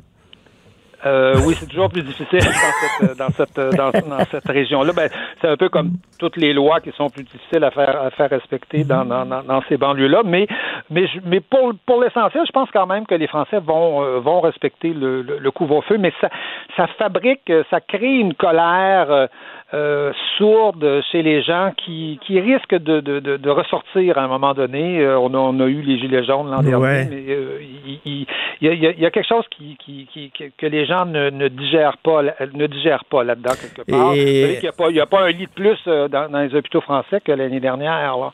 Euh, Et alors donc, les gens, les gens se demandent effectivement est-ce que le médicament n'est pas euh, en train de tuer, le, de tuer le patient finalement? C'est une question à se poser. Pas besoin d'être conspirationniste ou complotiste pour se Non. poser cette question-là. Non, non, Merci. c'est pas ça. eh Mais euh, des, des- des fois, on se pose la question euh, si demain matin, comme en, comme en 40, la France était envahie, qu'est-ce qu'on ferait? Est-ce qu'on se battrait? Ben, ça, ferait des morts. Ben oui. Donc, Non. euh, quel est le prix qu'une société est, prêt à- est prête à, à payer? C'est, tout ce débat-là, je pense, et, et- et- et le, le couvre-feu, en tout cas, pose la question de façon assez crue, assez crue là, en ce Oui, moment. on va en discuter, mais pas sur les terrasses après 21 heures. Merci beaucoup, Christian. Et non. Bon non, couvre-feu. Avant, avant 21 heures. Christian Rio, correspondant à Paris pour Le Devoir. Merci. Pendant que votre attention est centrée sur vos urgences du matin, vos réunions d'affaires du midi, votre retour à la maison ou votre emploi du soir, celle de Desjardins Entreprises est centrée sur plus de 400 000 entreprises à toute heure du jour. Grâce à notre connaissance des secteurs d'activité et à notre accompagnement spécialisé, nous aidons les entrepreneurs à relever chaque défi pour qu'ils puissent rester centrés sur ce qui compte, le développement de leur entreprise. Martineau, il n'y a pas le temps pour la controverse. Il a jamais coulé l'eau sous les ponts. C'est lui qui la verse. Vous écoutez Martineau. Cube, Cube Radio. Le, le commentaire de Steve Fortin, des positions pas comme les autres. Alors, euh, Steve, avant de parler de, de chasse, euh, on va parler de, tiens, PSPP et le PQ. Euh, c'est quoi les défis qui attendent le prochain chef du PQ? Ça va être de- de- d'essayer de, concilier à l'intérieur de ce parti-là ce qui a toujours été deux factions qui étaient euh, parfois euh, en accord et, et- et réussissaient à cohabiter, mais cette cohabitation-là n'était pas toujours facile. Et j'ai nommé euh, ceux pour qui, par exemple, euh, ce serait une erreur que de tout miser sur, euh, le- le- si on veut, l'élément qui a fait en sorte que le PQ a été fondé, l'élément numéro un, le- l'article 1 dans le parti, c'est-à-dire l'indépendance, et d'autres qui diront, ben, euh, faut faire attention à ça, faudrait plutôt euh, parler de, euh, par exemple, des, des, des dossiers régionaux, puis là, on va essayer de, de, de mettre à côté de ça un paquet d'autres euh, d'autres éléments, puis on va dire, ben oui, on est indépendantiste. Cette solution-là, euh, cette posture politique-là, euh, elle a été euh, éculée au Parti québécois. On l'a, euh, on l'a essayé de toutes les manières possibles et imaginables, et elle a mené le PQ où il est présentement. Et moi, je peux te dire une chose, après l'élection de 2018, quand il y avait eu la rencontre des présidents de- d'associations, tout ça, euh, il y a des gens au PQ qui avaient organisé euh, une rencontre euh, non formelle. Il y avait toutes sortes de personnes qui étaient là. Euh, et, et beaucoup de jeunes, beaucoup de, de représentants des jeunes du PQ.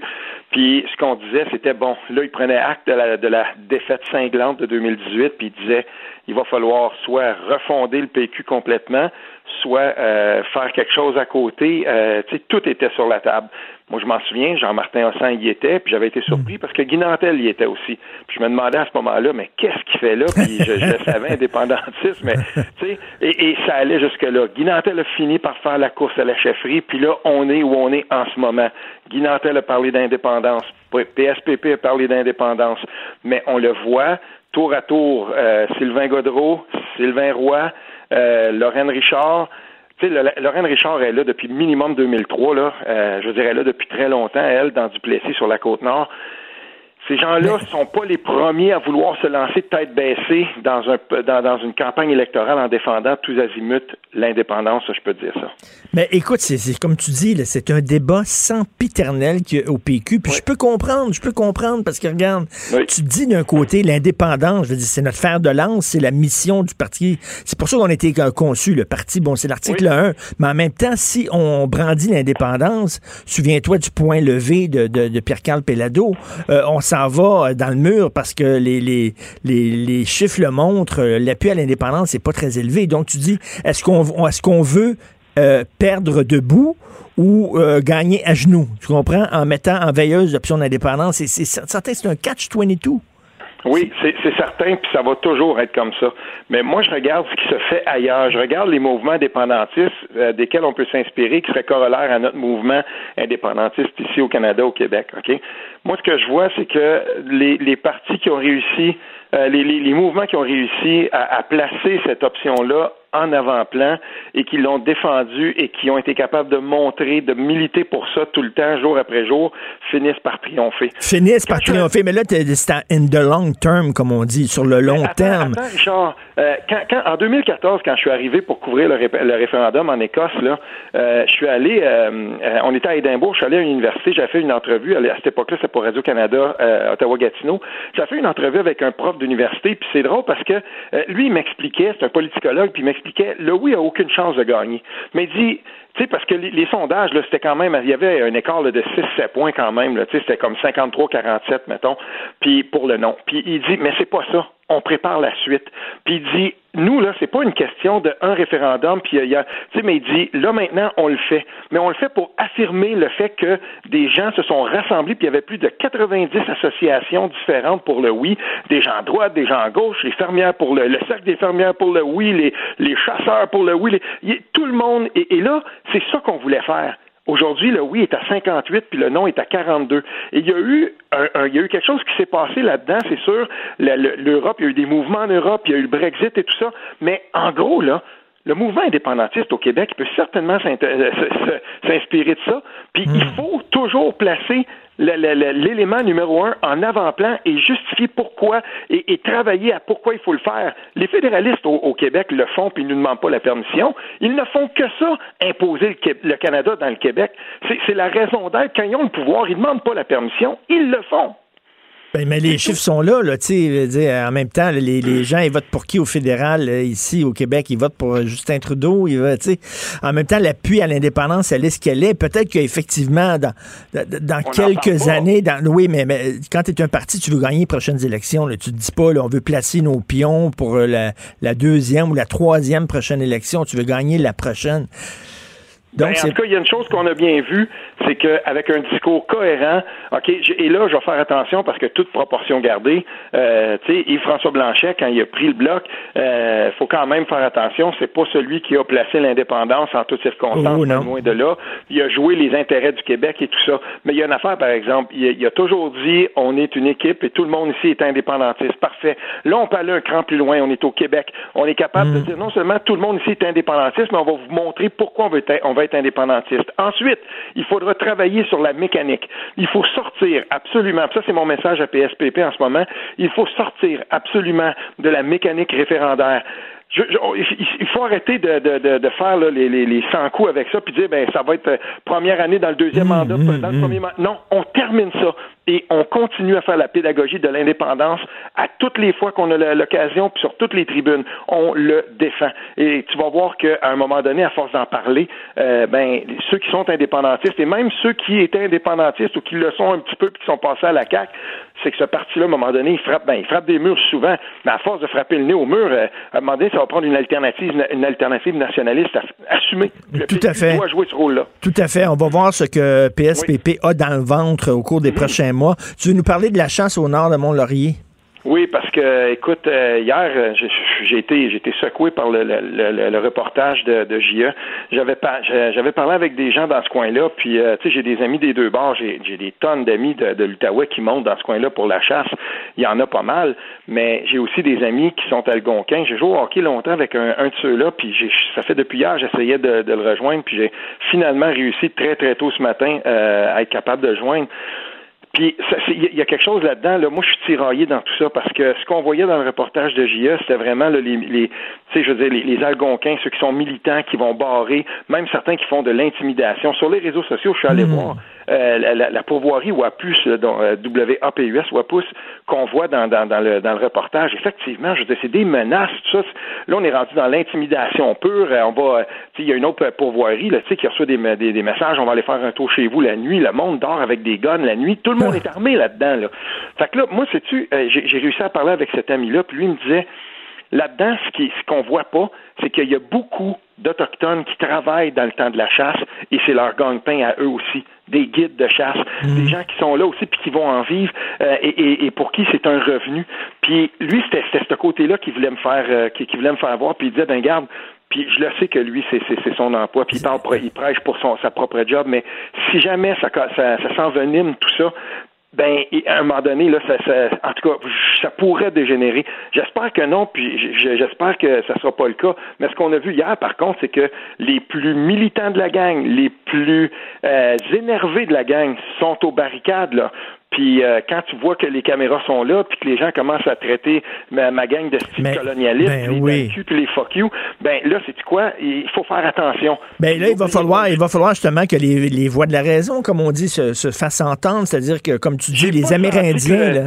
J'ai pas senti que le ministre, moi, il y avait, en tout cas, son, intervention jusqu'à maintenant, là, elle est tiède au mieux. Euh, ça va prendre, euh, ça va prendre à un moment donné quelqu'un qui mette le point sur la table puis qui dise, ben, voilà, il y a des injonctions. Pourquoi on les fait pas? Tu sais, là, je suis pas juriste, mais pourquoi on les fait pas respecter? Puis d'un autre côté, j'imagine que du, du, du, point de vue du gouvernement, on se dit, ben, si la police rentre là puis qu'on commence à tout démanteler ça, mais même s'ils le font, on l'a bien vu. Moi, j'ai été absolument sidéré de voir que le chef de, de, de Lac Barrière dise, euh, ben, c'est notre droit de décalisser les pompes, c'est notre droit. Attention, là, c'est une ZEC, ça.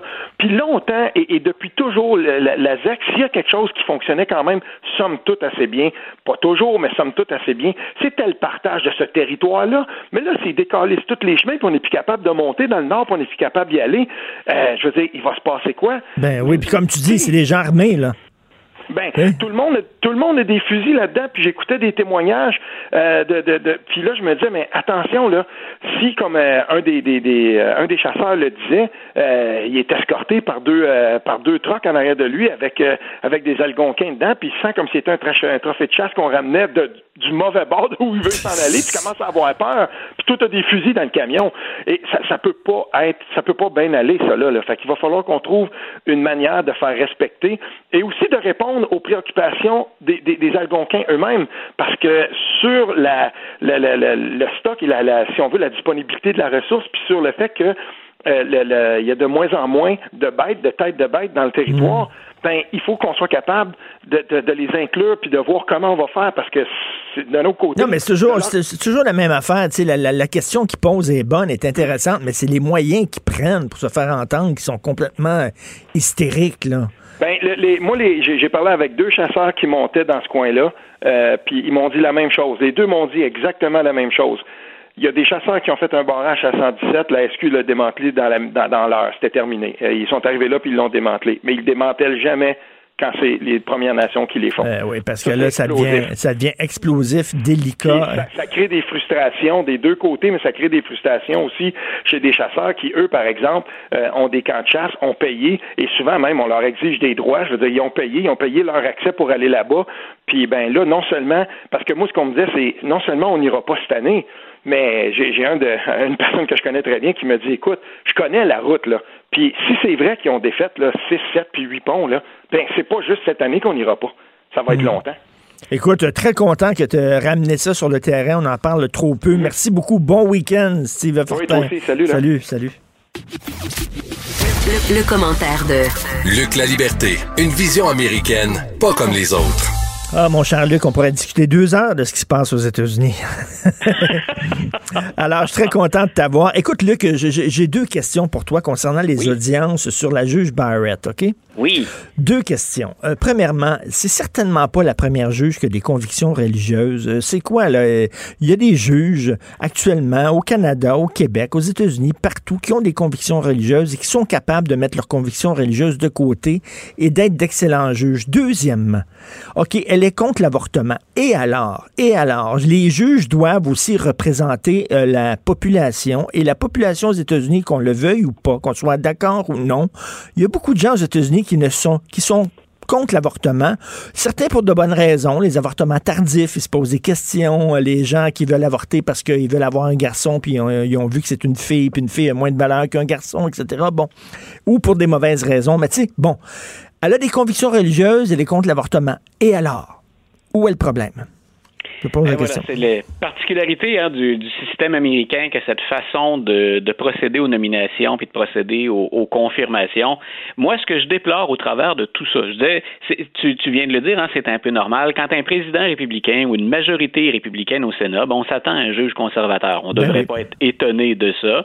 Puis de l'autre côté, même chose. Il faudrait pas s'étonner du côté des conservateurs qu'on insiste pour avoir un ou une progressiste. Moi, ce que je trouve dans le processus actuellement, ça fait des années que ça dure aux États-Unis, c'est qu'on ne met pas ou on ne braque pas les projecteurs d'abord et avant tout sur la compétence de la personne. Et euh, j'ai publié un, un petit texte là-dessus euh, aujourd'hui dans lequel je dis Amy Coney Barrett, la première chose dont on aurait dû s'inquiéter, sur laquelle on devrait l'interroger, et moi personnellement, comme geek de la politique, euh, c'est ce qui m'aurait passionné, c'est qu'elle fasse étalage de son savoir, de ses compétences. Elle est en mesure d'éduquer la plupart des sénateurs qui sont là sur l'interprétation de la Constitution. C'est une femme qui est, et en- encore là, là, on ne met pas nos, nos- nos préférences personnelles ou no- notre philosophie personnelle dans, dans le bain. C'est une femme qui est compétente hors de tout doute. Elle est Euh, solide, le- là. le, le barreau américain lui, a- lui attribue sa cote la plus élevée en termes de, de, de candidature pour la Cour suprême. Là, ce qu'on dit, c'est qu'elle est well qualified. Donc, c'est- elle, elle est plus que qualifiée pour être assise là. Ensuite, qu'on la mette sur le grill pour dire, ben écoutez, vous avez par exemple, moi je trouvais ça drôlement intéressant. Euh, c'est un aspect avec lequel je suis pas d'accord, mais je veux l'entendre à ce sujet-là.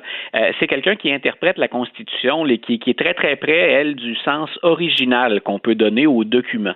Moi, j'ai toujours pensé que le droit à la Constitution, ça peut pas faire fi du contexte dans lequel ça évolue, puis qu'il il faut que ce document-là vive, respire éventuellement. On voit d'ailleurs euh, au- dans le système politique américain à quel point finalement ce système-là a parfois mal vieilli ou qu'il ne s'est pas adapté, euh, ou peut-être mal adapté. Mais moi, j'aurais aimé qu'on l'entende, par exemple, nous exposer ce qu'elle trouve d'intéressant à être le plus près possible du cadre et du contexte original. Donc, grosso modo, de ce qu'il y avait dans la tête des pères fondateurs qui ont pensé le système.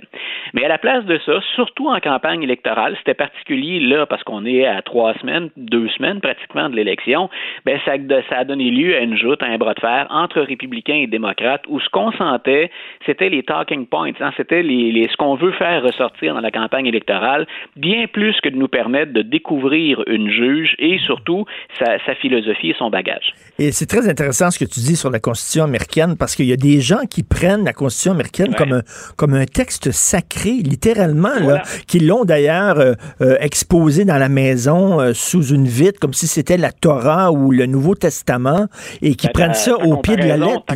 Comparaison avec un document religieux et par- quand- on regarde par exemple, puis là on pourrait ouvrir tout un autre débat, mais quand on regarde la Bible ou le Coran par exemple, le nombre d'interprétations différentes qu'on peut avoir des mêmes propos Mhm. qui ont été rédigés dans des contextes qui étaient bien différents de ceux dans lesquels on évolue présentement, ben il y a le, moi pour avoir voyagé dans le monde musulman, ben j'ai été avec euh, j'ai côtoyé des gens et discuté avec des gens qui faisaient par exemple de la- du Coran une interprétation très conservatrice, très fidèle au texte et j'avais ceux qui euh, de l'autre côté disaient non, ce document-là, il est d'une autre époque, comment peut-on le transposer maintenant, aujourd'hui? Alors on, on a droit à des débats qui sont intéressants. On peut ensuite prendre position, la question n'est pas là. Moi je veux avoir l'argumentaire que je sois pour ou contre. Et, et effectivement, la Constitution, il y a des écoles de pensée et Amy Coney Barrett appartient, comme Antonin Scalia, qui était le pilier conservateur de la Cour suprême avant son, avant son décès, euh, ces gens-là ont une interprétation très conservatrice, traditionnaliste. Mais tu sais, comme l'amendement sur les armes à feu, là, tu sais, il faut se rappeler qu'à l'époque, ça a été écrit, mon Dieu, c'était quasiment des mousquets, là.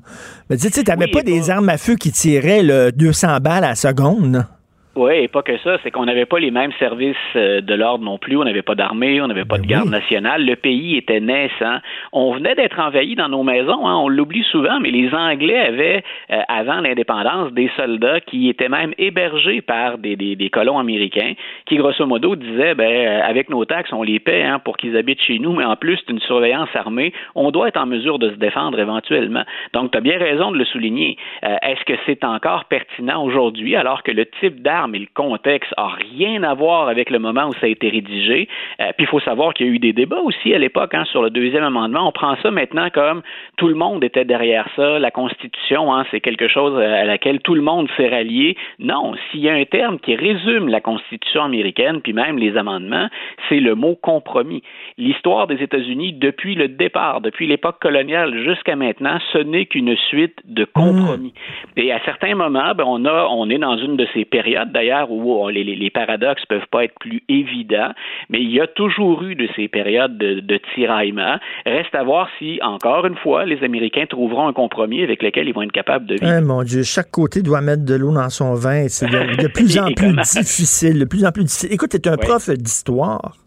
Oui. Euh, ce qui se passe dans les universités euh, américaines, mais là euh, aussi françaises, aussi québécoises, aussi canadiennes, là, où c'est de plus en plus. Écoute, à l'université Concordia, il y a une femme qui parlait du livre Nègre blanc d'Amérique et euh, euh, elle, elle risque de perdre son emploi. Euh, toi, tu te demandes, ben là, ça va être de plus en plus difficile de- de- de- de- d'enseigner l'histoire. Ben, écoute, je, je- ce, ce débat-là est important, je pense, pour l'ensemble de la société, particulièrement pour le milieu universitaire, qui doit être un milieu ouvert où on est capable, entre gens qui sont matures, adultes et normalement bien informés, capables de discuter puis de s'ouvrir à l'ensemble des, des- des différentes théories. Sinon, ben, ce n'est plus une université. On en fait autre chose, mais Ben c'est oui. pas un, un milieu universitaire. Comme prof d'histoire, je suis particulièrement sensible parce que mon rôle dans la vie, hein, je vis du passé, mais je vis pas dans le passé. Là. On, on est sensible à, on est sensible à l'évolution, aux préoccupations, aux sensibilités qui, qui varient. Moi, ce qui m'inquiète beaucoup, c'est que j'ai pas le choix si je veux bien faire comprendre aux gens, à mes jeunes entre autres, hein, je suis au niveau collégial, si je veux bien leur faire comprendre la dure réalité de certaines périodes, ben j'ai pas le choix de décrire ces réalités-là avec les termes qu'on utilisait dans ce contexte-là. Il n'est pas question de faire de la propagande ici. Ben il n'est pas question, il n'est pas question non plus de, de vouloir être plus sexy dans mon cours pour dire je veux absolument attirer plus d'étudiants à Garneau ou plus d'étudiants dans ma classe en étant provocateur. Mm. Je n'ai pas le choix pour leur recréer du mieux possible une période euh, d'utiliser les termes. Et par exemple, euh, j'ai régulièrement abordé euh, les nègres blancs d'Amérique dans mon cours. Jamais j'ai senti chez mes étudiants que ça dérangeait. Je pense qu'on l'a toujours fait en tout respect, mais surtout en le collant au contexte historique, en le replaçant dans le bon contexte. Même chose avec l'utilisation du terme nigger. On a déjà discuté de ça tous les deux. Moi, j'aime bien utiliser l'art dans mes cours. Et par exemple, ben, je, je présente une toile des, des, des années des années 60, donc de Norman Rockwell. On s'entend que c'est pas un révolutionnaire, là, puis c'est pas un raciste fini non plus. Norman Rockwell. C'était les, les- les petites villes dans les petits villages. Là. Ben voilà. La- la- la vie dans les petits villages.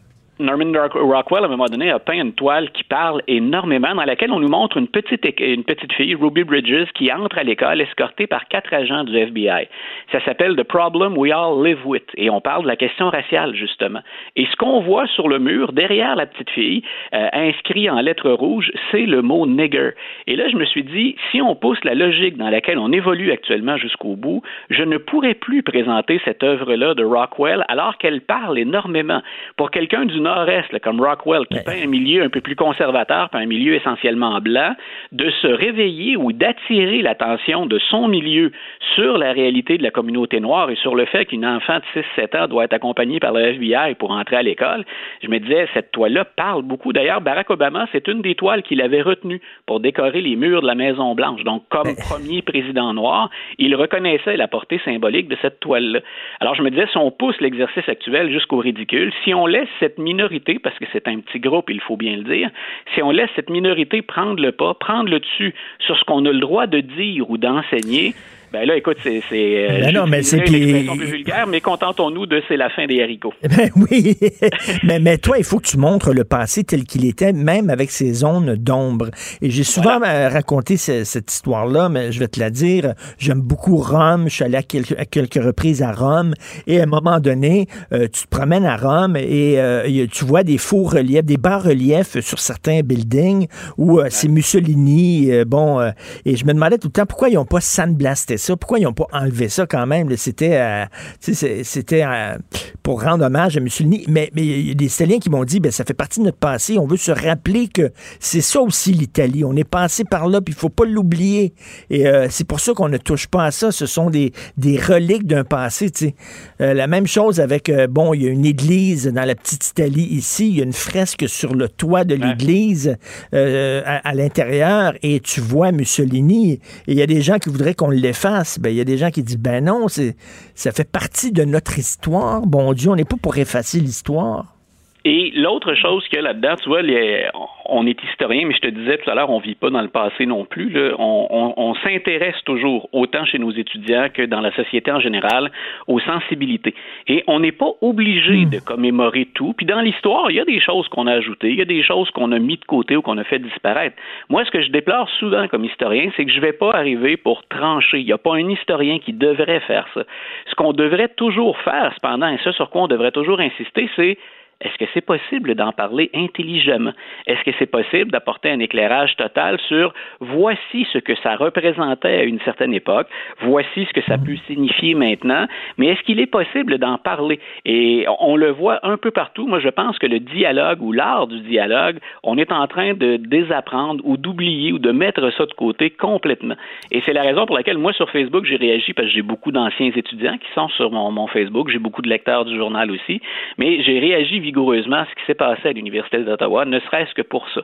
Moi, je pense qu'on a atteint cette limite et que c'est encore le temps ben, de mettre son pied à terre. Et il y a des dirigeants d'université, sans prétention, j'ai pas les qualités pour diriger une université, mais j'espère que ceux qui l'ont euh, vont mettre le pied à terre pour dire attendez un peu, il faut se porter à la défense de nos profs. On parle pas de gens incompétents, pas dans le cas en tout cas de la, de la prof de l'Université d'Ottawa.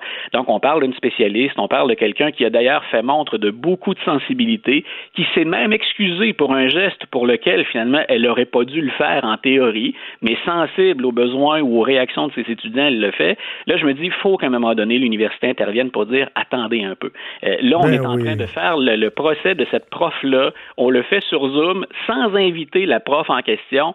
Écoute, c'est- une dictature d'une minorité. Non, mais en même temps, avis, cette minorité-là, l'indignation sélective, excuse-moi, parce que là, ils s'énervent Oui, parce qu'elle est. Tu sais, puis la radio, puis t'entends des, des tunes de rap, hey you bitch, you fucking bitch, puis tout ça. Puis ça, c'est aucun problème, ça passe. C'est- Voilà. Entends pas s'indigner contre ça, par contre, là.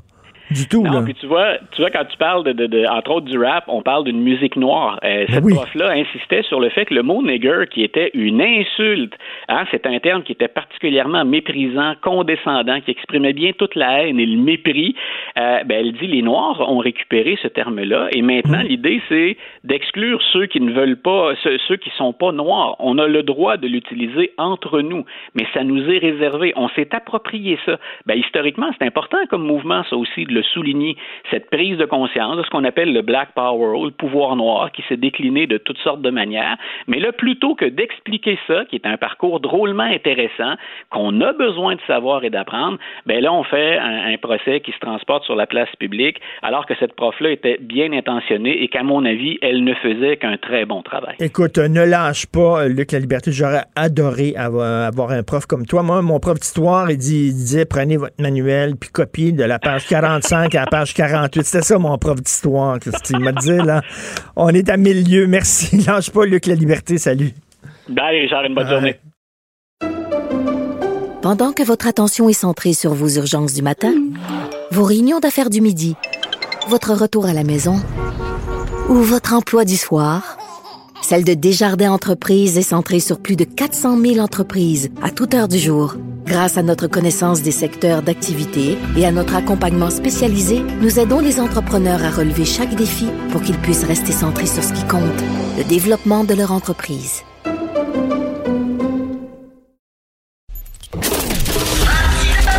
Martino, souvent imité, mais jamais égalé.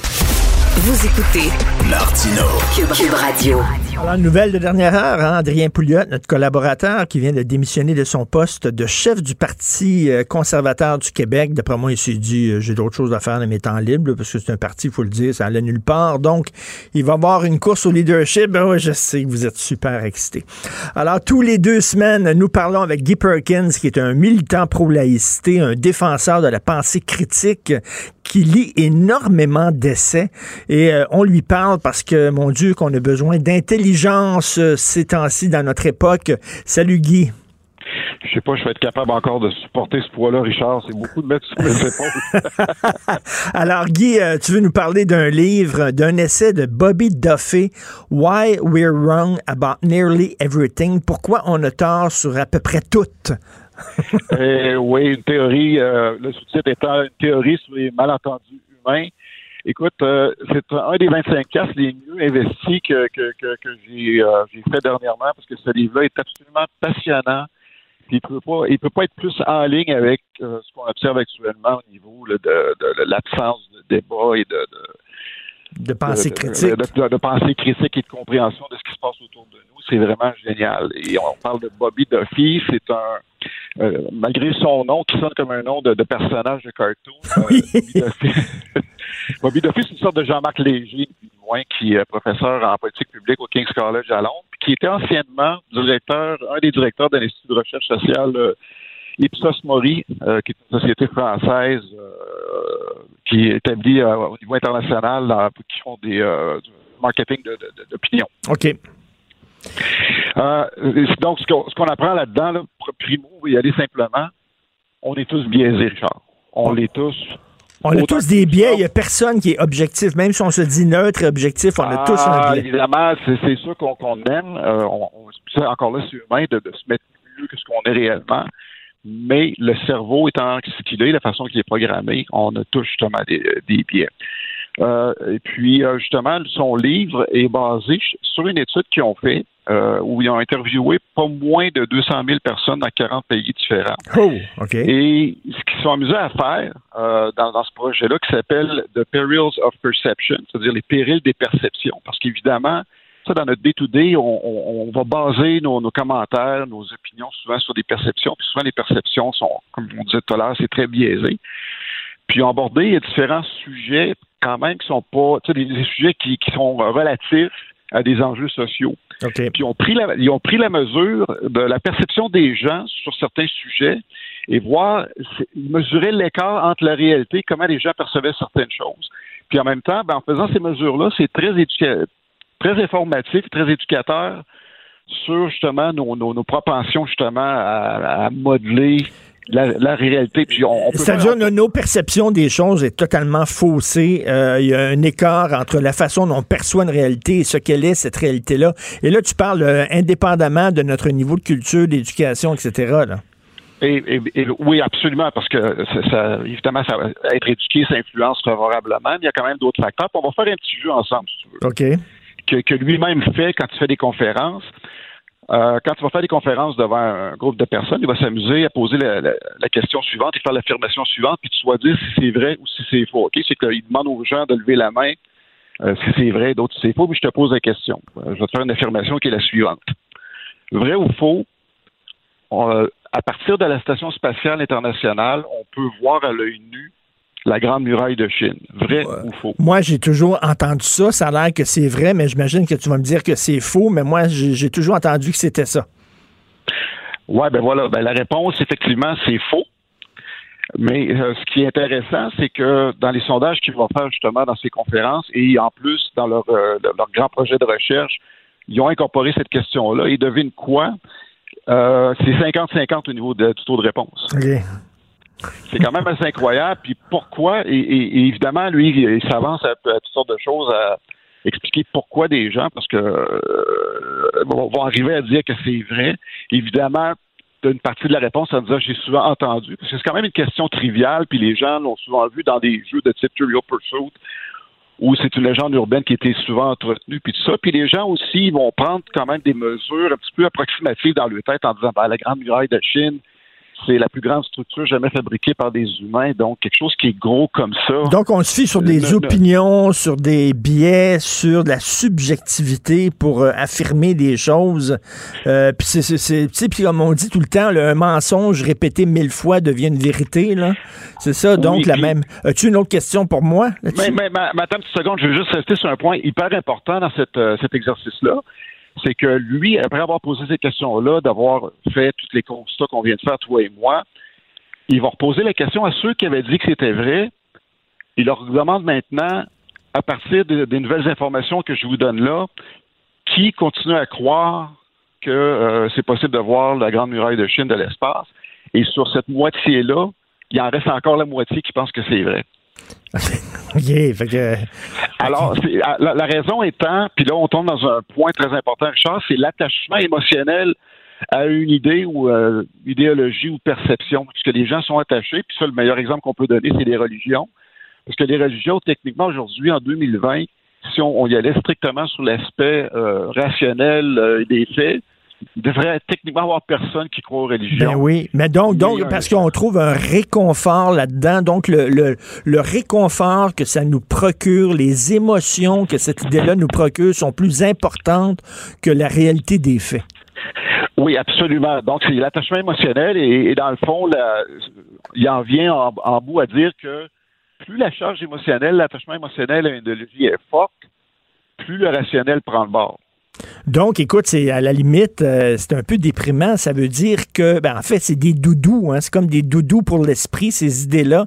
Tu t'enroules dedans, puis ça te réconforte, même si c'est complètement faux. Donc, comme, ça veut dire qu'il va toujours avoir une gang de crinqués qui n'en démordra pas, même si tu leur montres les faits en disant ta théorie de conspiration ne tient pas debout, regarde, regarde, regarde, regarde. Malgré ça, ils vont s'y accrocher. Absolument. Puis les perceptions souvent justement qui sont euh, qui sont vraiment euh, incorporées à partir d'une charge émotionnelle, ça devient très très très difficile malgré les faits. Il faut parce qu'il faut, faut qu'au départ, faut qu'au départ c'est comme l'alcoolique. Si tu reconnais pas justement le travers que tu as comme euh, comme humain, que tu es biaisé puis que ton cerveau est la chose la moins fiable. euh, parce qu'il faut se donner des outils. Parce que c'est quoi l'outil? C'est de développer euh, développer un scepticisme, un sens critique, puis de donner des munitions pour faire des mesures. Ouais, mais un sens critique, c'est froid, c'est rationnel, c'est froid, ça touche pas tes, tes émotions. L'être, finalement, l'être humain, ce que tu me dis et ce que Bobby Duffy dit, c'est qu'on est surtout des gens d'émotion et moins des gens de rationalité. Si on se laisse aller, c'est nos émotions qui vont prendre le dessus. Il faut faire un effort pour devenir rationnel. Oui, puis encore là, tu vas, tu vas voir, puis il y a des affaires qui semblent évidentes. Te poser deux autres questions qui, euh, amènent. Donc, euh, là, ici, c'est pour prendre vraiment la mesure de, la perception des gens sur la réalité. Euh, un sujet qu'on entend souvent parler au Canada, puis ici, on va, on va s'attarder aux sondages qu'ils ont fait au Canada. Donc, sur la perception, sur la proportion, selon toi, c'est quoi la proportion des gens qui sont âgés de 65 ans et plus au Canada? Au Canada, la proportion. Euh, On dit que la population vieillit à la vitesse grand V, donc euh, écoute, je sais pas, je te dirais euh, 35% 40% Ben écoute, euh, là ici, tu es vraiment dans, dans l'ordre de grandeur qu'est-ce que le- les gens ont répondu, parce que le- la, la réponse moyenne que les gens au Canada ont donnée, c'est 39% OK. alors que la réalité est 14% 14 Oui. Ben, c'est très drôle, ça, parce que tu as l'impression, effectivement, on est dit tout le temps, écoute, la population, les vieux, les vieux, ça n'a pas de bon sens. Fait moi, je me disais euh, 40% des, donc 14% Là encore, c'est un- c'est une, une fausse. Et troisième question et dernière question, pose-moi. Ouais, donne- euh, bon, pour la- l'aspect de euh, les- la, la proportion de gens qui sont en surpoids ou obèses. OK. Euh, écoute, énorme. Au, Canada? Euh, euh, au Canada. Puis ici, ce qui est important, c'est bon, évidemment, faut que ce soit référé à un, à un élément qui est objectif, c'est-à-dire c'est en fonction de, de l'indice de masse corporelle. Oui, oui, oui. Euh, je te dirais, je te dirais euh, 50% Ah, ben là, tu es plus proche de la réalité. En, en général, les gens ont répondu, répondu 43% alors que dans les faits, c'est 56% 56 OK, donc, Euh, donc on est attaché à des idées là, émotivement, mais ça, ça veut dire que c'est pas demain la veille qu'on va pouvoir faire entendre raison à Alexis Cossette-Trudel parce que lui, il a besoin de sa doudou, sa doudou émotive et ses, ses complots. Et donc, ça s'intitule de Bobby Duffy. C'est vrai qu'il y a un nom de cartoon quand même. Bobby Duffy, Why We're Wrong About Nearly Everything? Pourquoi on a tort sur à peu près tout? Puis quand on a tort comme ça, bien évidemment, ça amène à, à s'attacher à des idéologies qui sont complètement farfelues.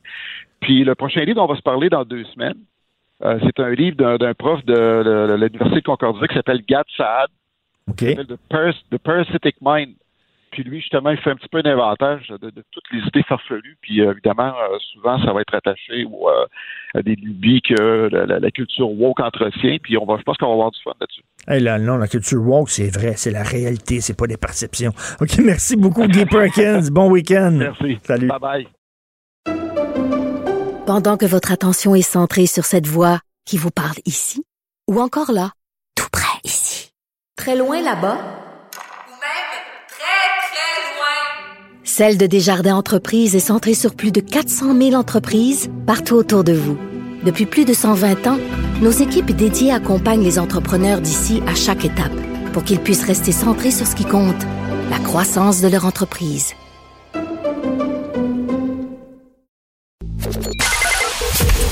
Joignez-vous à la discussion.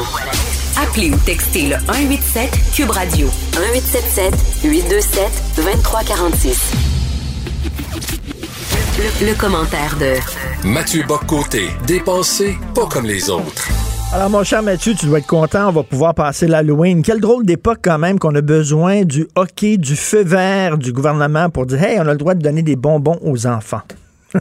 On, est dans une situation très particulière. Moi, ça, me fascine où le tout ce qu'on pourrait appeler la régulation par les mœurs, hein, c'est-à-dire les, euh, les, les codes sociaux ordinaires qui misent sur la responsabilité des uns et des autres, leur sens de la responsabilité, leur capacité à évoluer en société en tenant compte de l'intérêt d'autrui, ce qui fait qu'on n'a pas besoin de remplacer chaque tradition, chaque coutume, chaque mœurs par euh, par des règlements administratifs formels. Là, on est dans une crise où apparemment le gouvernement doit préciser partout avec une, réglementation écrite formelle, donner son autorisation pour chaque élément du quotidien auquel on n'aurait jamais pensé, comme si la règle se substituait, la règle formelle se substituait à la responsabilité individuelle euh, dans tout. J'ajoute une chose, cela dit, euh, il va pas, il va pas falloir oublier de faire la liste des costumes d'Halloween autorisés pour ne pas vexer personne victime de l'appropriation Ah, culturelle. ben ça, c'est besoin vrai. on a aussi besoin d'une liste pour nous permettre de dire en quoi on peut se déguiser aujourd'hui? Ben, Ben, faut pas l'oublier. C'est partie importante.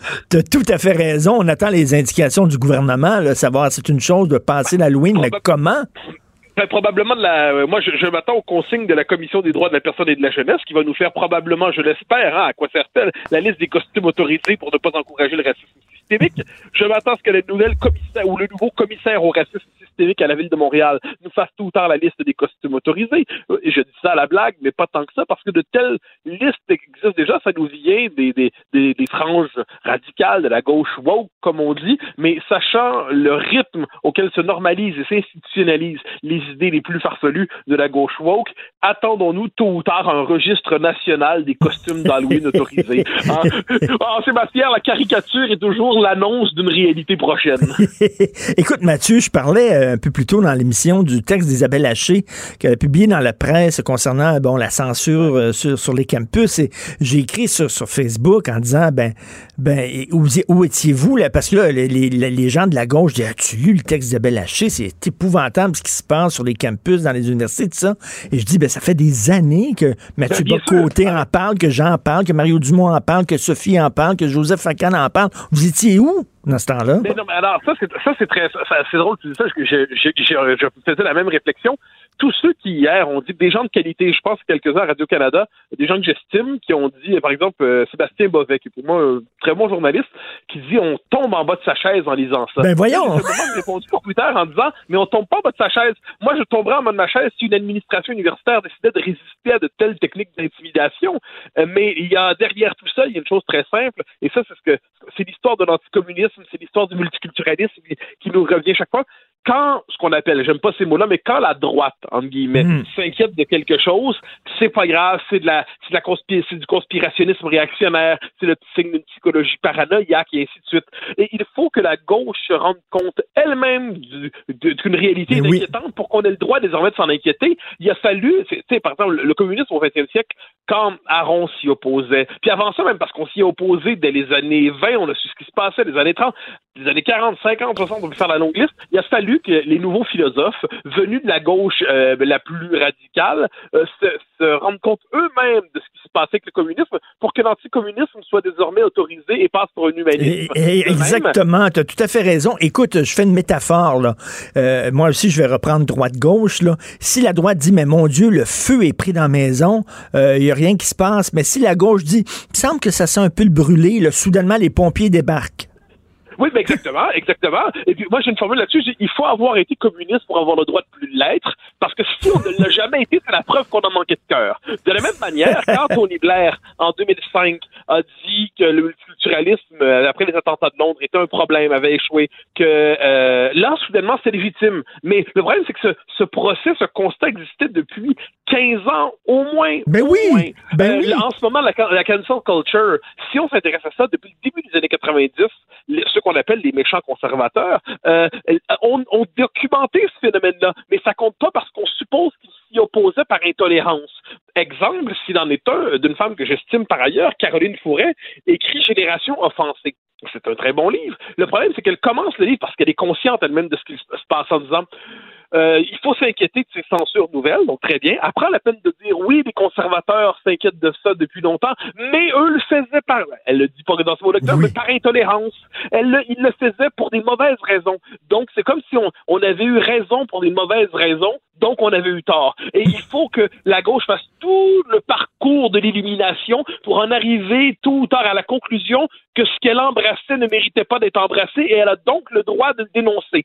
Mais si on s'y opposé dès le début sans prendre la peine de faire du slalom pour avoir le droit d'être d'accord, pas d'accord, d'accord, pas d'accord, là, ça, c'est Ben- mal parce que si on s'est- si dès le début on a dit que cette option-là était mauvaise, eh bien, c'est le signe qu'on était guidé par une idéologie mauvaise. Dernier exemple, tout récent, dans les banlieues françaises, je pense que c'est deux journalistes du, du Monde, si je me trompe pas, qui, il y a deux, trois ans, ont sorti un livre pour nous informer que les banlieues s'islamisaient.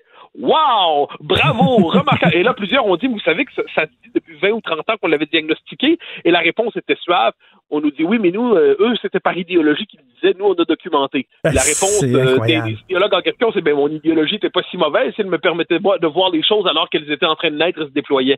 Euh, c'est toujours le même Ben, les, deux, donc, la droite et la gauche dit il pleut, sauf que la droite a tort de dire qu'il pleut, alors que la gauche a raison de dire qu'il pleut.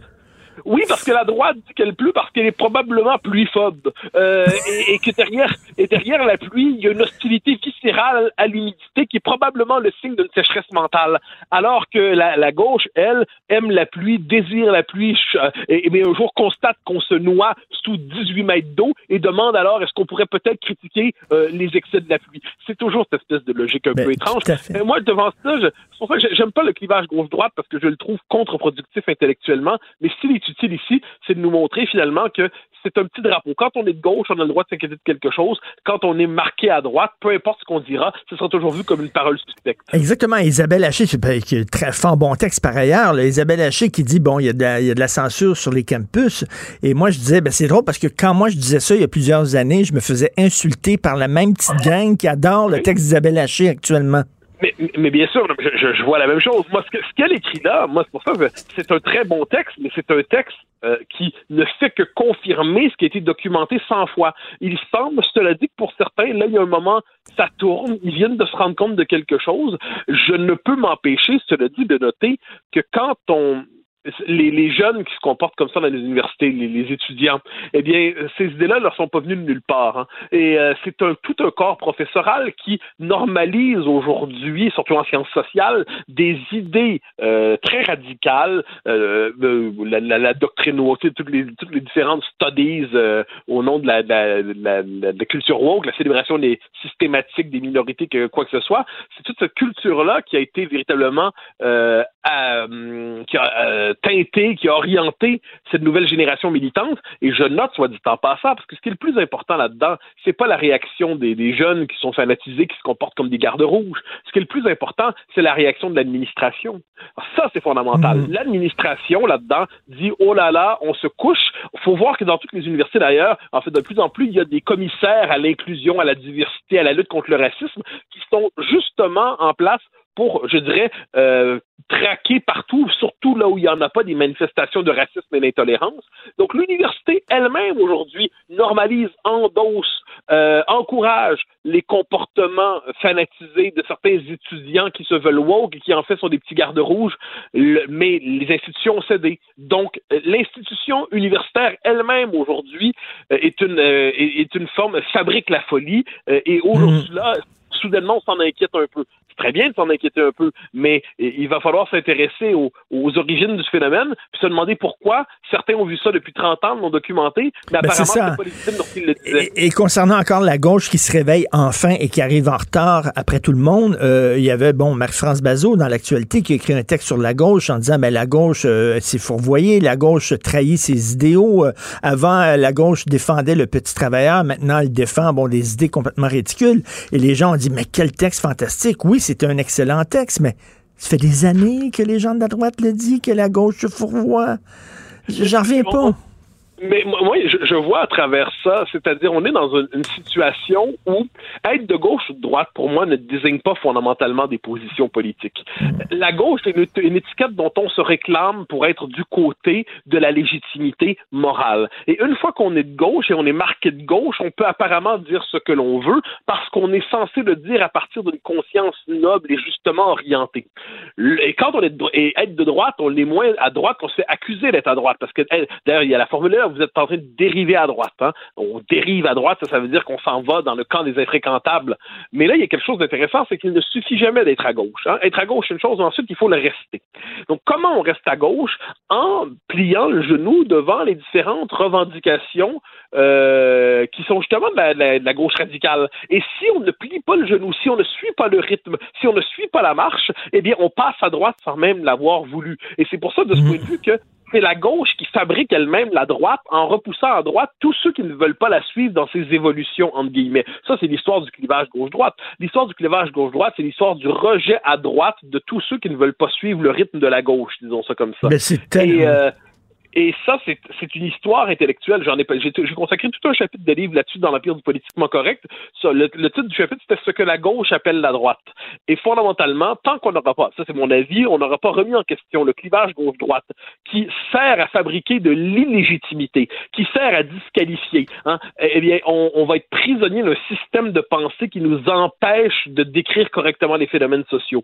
Euh, et pour moi, ça, c'est une question importante. De ce point de vue, le clivage gauche-droite est intéressant, non pas pour les positions auxquelles on l'associe traditionnellement, mais en tant qu'il nous permet d'éclairer les mécanismes qui fabriquent la légitimité et l'illégitimité dans le débat public. Écoute, tu as tout à fait raison. Et en terminant, je dirais où était Isabelle Haché et ses amis lorsque toi, as été censuré dans une université à l'UCAM.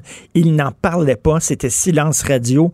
Euh, Mathieu, on s'est emporté parce que tu voulais nous parler de la régularisation des, des immigrants clandestins. Garde ce sujet-là pour lundi. On aura l'occasion d'en reparler sans le moindre doute. tout à fait. Bon week-end, Mathieu Bocoté. Merci. Bye. bye. Pendant que votre attention est centrée sur cette voix qui vous parle ici, ou encore là, tout près ici, très loin là-bas, Celle de Desjardins Entreprises est centrée sur plus de 400 000 entreprises partout autour de vous. Depuis plus de 120 ans, nos équipes dédiées accompagnent les entrepreneurs d'ici à chaque étape pour qu'ils puissent rester centrés sur ce qui compte, la croissance de leur entreprise. Ben oui, on le sait. Martineau, ça n'a pas de bon sens comme il est bon. Vous écoutez Martineau. Cube Radio.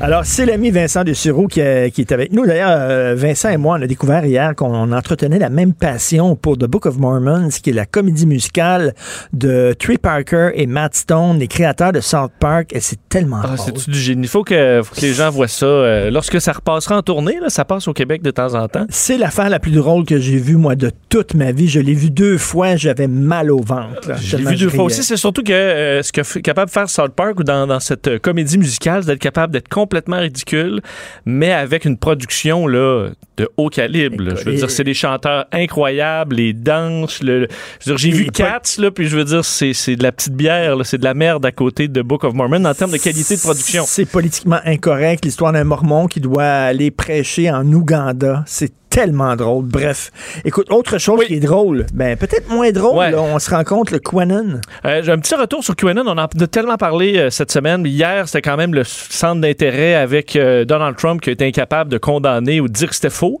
Il a dit ah, ce que je sais, c'est que c'est des gens qui aiment pas les pédophiles. Ben, toi, t'aimes-tu les pédophiles? Personne n'aime les pédophiles. Il faut dire que, je, si tu penses, le, mettons, la police de Terrebonne fait plus d'arrestations de pédophiles que tout le mouvement mondial QAnon depuis quatre ans. Là. Ils ont fait rien, rien, aucune arrestation de pédophiles. là. Donc, dire oui, ils n'aiment pas les pédophiles, mais ça mène à rien de dire ça. C'est ce que Trump a dit. C'était le bout le plus vraiment honteux. là. Puis Je pense que même les républicains, une majorité de républicains, je veux dire, croient pas à, ces, à des sornettes pareilles. Alors. Je sais pas qui ça aidait, euh, ça l'aidait en quoi de dire ça hier, euh, Donald Trump. Euh, mais et euh, ben, également des- le, le conspirationniste le plus connu du Québec, on retrouve sur de plus en plus de plateformes, même des grands réseaux qu'ils reçoivent en entrevue.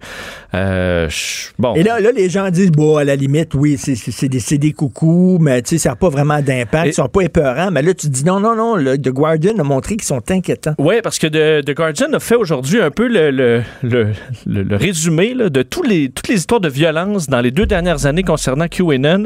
Et on voit que ça s'accélère pour un mouvement aussi jeune. Il commence à avoir plusieurs histoires. Je t'en- donne quelques-unes. 15, juillet, 15 juin 2018, euh, un homme qui bloque un pont là, près du Hoover Dam, euh, donc euh, pour euh, avec des euh, lourdement armé, dans le but parce qu'il est déçu lui que Trump n'ait pas encore fait ses arrestations massives là, de pédosatanistes dans le gouvernement mondial. Alors voulait faire réagir. Il s'est fait, il s'est fait arrêter. Ça c'était en juin 2018. Euh, décembre 2018, un homme qui préparait à faire sauter une statue jugée sataniste au Capitole de Springfield en Illinois. Quelques mois plus tard, en mars 2019, à Staten Island, euh, un meurtre cette fois, un homme de 24 ans qui a tué Francesco Cali, qui est un des boss de la famille criminelle Gambino, que lui voyait comme un des membres du Deep State euh, et voulait lui faire des citizen arrests, donc des arrestations citoyennes, et là, tué par balle. Euh, voulait également voyons arrêter Adam Schiff, là, des grands dé- des démocrates haut placés. Alors, on a au moins un meurtre là-dessus. Également, une série, Richard, d'enlèvements d'enfants,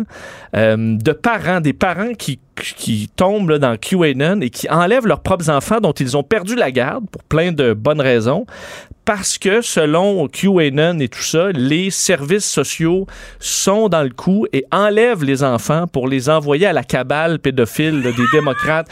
Alors, il y a plusieurs histoires. Vois, au Kentucky, là, une femme qui a enlevé ses deux enfants dont la grand-mère avait la garde. On peut penser pour de bonnes raisons. Et euh, elle a donc enlevé ses propres enfants. Il y en a plusieurs. Un qui est entré dans une poursuite policière de plusieurs... euh, enfin, on parle de moins de vingtaine de minutes alors qu'il criait, alors qu'il était en live stream, en diffusion sur Internet, QAnon, elle- aide-moi, aide-moi, alors qu'il a ses cinq enfants à bord, les cinq Oh. enfants qui crient, et il leur crie que si les policiers les pognent, les policiers vont les enlever pour les envoyer à la cabale pédophile ou ils vont les tuer carrément. Ben voyons. Euh, également, je t'en fais encore quelques-unes. Un euh, conducteur de train qui a fait dérailler son propre train en avril 2020 pour dénoncer le USNS Mercy, le bateau hôpital qui quittait euh, Los Angeles et que selon lui, ils sont derrière des trucs louches concernant le coronavirus. Alors, fait dérailler son propre train pour faire réagir euh, là-dessus. Également des menaces envers Joe Biden et Hillary Clinton, euh, qui une dame qui se rendait de l'Illinois à New York, qui a encore diffusé sur Internet ses messages alors qu'elle disait qu'elle allait les tuer au nom de Babylone et que Donald Trump, à travers la télé, lui parlait directement à elle. À un moment donné, elle se disait c'est moi qui ai le coronavirus euh, et se devait d'aller tuer. Mais- mais qu'est-ce qu'il y a dans l'eau? Et euh, je peux t'en faire une dernière ici, euh, une femme du Texas à Waco. Tu vas voir que ça fit bien. Ben oui. Euh, la dame qui s'est mise à foncer dans des véhicules, croyant que c'était des pédophiles dans les voitures. Je sais pas sur quel élément elle se basait, mais euh, elle qui criait encore là des trucs de QAnon en fonçant sur des voitures pour faire des arrestations de pédophiles, des gens qui étaient juste des citoyens, des citoyens tout à fait normaux. Alors, ça se multiplie les événements du genre dans la vie réelle. Alors, plusieurs disent pourquoi on s'attaque à eux et pas aux flat earthers ou à, à d'autres euh, théories de sont conspiration? dangereux. Parce que eux, on voit de plus en plus dans la vraie vie des cas Et, dangereux. et le gars aussi là, qui avait été arrêté alors qu'il allait, il allait faire une descente dans une pizzeria. là. Exact, pour le Pizzagate. là. alors, libérer les enfants du sous-sol d'une pizzeria à Washington où il y avait euh, pas d'enfants, là, il y avait des sacs de farine. Et pas de euh, sous-sol. et pas de sous-sol. C'est vrai, il n'y avait pas de sous-sol. Il y a pas de souci. Hey, c'est vraiment super inquiétant. Et, euh, mais ils sont contre les pédophiles quand même, donc c'est du bon monde. oui, c'est ce que dit en gros. euh, Écoute, euh, des millions de dollars qui ont été donnés pour euh, quoi compenser euh, Une bavure militaire. bavure militaire. C'est que cette histoire-là est vraiment unique quand même dans le, le- ce qui s'est passé dans les dernières heures. Alors, une famille vient d'obtenir compensation pour un événement en janvier 2017. C'est un contracteur militaire, un contracteur civil, mais pour l'armée américaine, qui s'est rendu sur la base de Holoman à- au Nouveau-Mexique. OK? Et là, on le, le fait, lui fait assister à une une plus grande pratique d'avions F-16. Mais un des jets qui contenait un étudiant pilote, faut comprendre, pour être étudiant sur un F-16, c'est quand même de l'expérience, euh, il s'est fait descendre par un F-16 qui s'est trompé de cible. Alors, lui a reçu, en fait, son véhicule qui a été pris pour cible par le F-16, étant complètement perdu dans, dans l'espace. Euh, s'est fait donc exploser son véhicule et a reçu une balle de 20 mm dans la tête. Euh, alors qu'il a envoyé une, une- une petite traînée de balles, a fait 155 balles sur son véhicule. Euh, et la famille vient d'obtenir 25 millions de dollars Pourquoi ils en ont tiré? compensation. Pourquoi ils ont- ils ont- Ben, le ont- c'est qu'il semble qu'il y a une ligne de, il y avait une ligne de voitures euh, qui étaient des voitures louées, donc de gens qui venaient assister à ça, qui ressemblait un peu à la ligne de voitures qui devait détruire sur le champ de pratique Qui étaient des, des, des- des voitures avec personne dedans. des voitures avec personne, OK, évidemment. puis il devait détruire ces voitures-là. Il s'est trompé, puis il a détruit des vraies voitures. Oui, mais il devait avoir une espèce de une lumière rouge qui indique que c'est la bonne cible et son instructeur devait pointer un laser vers la bonne cible, mais il n'a pas fait ces vérifications-là. Il s'est mis à tirer. Alors, la US Air Force a été euh, blâmée là-dessus complètement et vont donc devoir payer 25 millions de dollars en compensation dans une bavure vraiment, vraiment gênante pour euh, la US Air Force. C'est la première fois, il faut dire, que le jeune pilote faisait un exercice de nuit. Ça peut être... euh, c'est peut-être pas la bonne idée non plus. un là. peu à balles réelles aussi, là. Ben, de commencer donc. comme ça. Euh, donc, dans les types de morts un peu inusités, mourir abattu par un F-16 dans le territoire américain, c'est quand même rare. Alors, au moins, la famille aura un peu d'argent pour, euh, pour compenser. Et tu veux nous parler d'un cas d'éclosion de COVID en Suisse? Oui, Richard, euh, le- euh, probablement un des plus importants cas d'éclosion, euh, même en Europe présentement, c'est en Suisse, relié à une activité typiquement suisse. Est-ce que tu sais qu'est-ce qui. Ben, il y a plein de choses attends, ben, non, non, une, une, voyons, une raclette. Ben, non, euh, fondue. Une ouais. fondue. Non, c'est. Attends, une minute, euh, une, une- euh, un regroupement de collectionneurs de coucou clock. non, d'horloge coucou. Non, non en chanson. La chanson suisse. Oui, c'est quoi? Qu'est-ce qu'ils chantent les Suisses? Qu'est-ce qu'ils chantent les Suisses? Ben, c'est le Yodel. Je vais te le faire entendre parce que semble que ce soit un problème. Voici un extrait d'une des championnes yodeleuses, Mélanie Oesch, euh, en Suisse. Ich sage euch warum,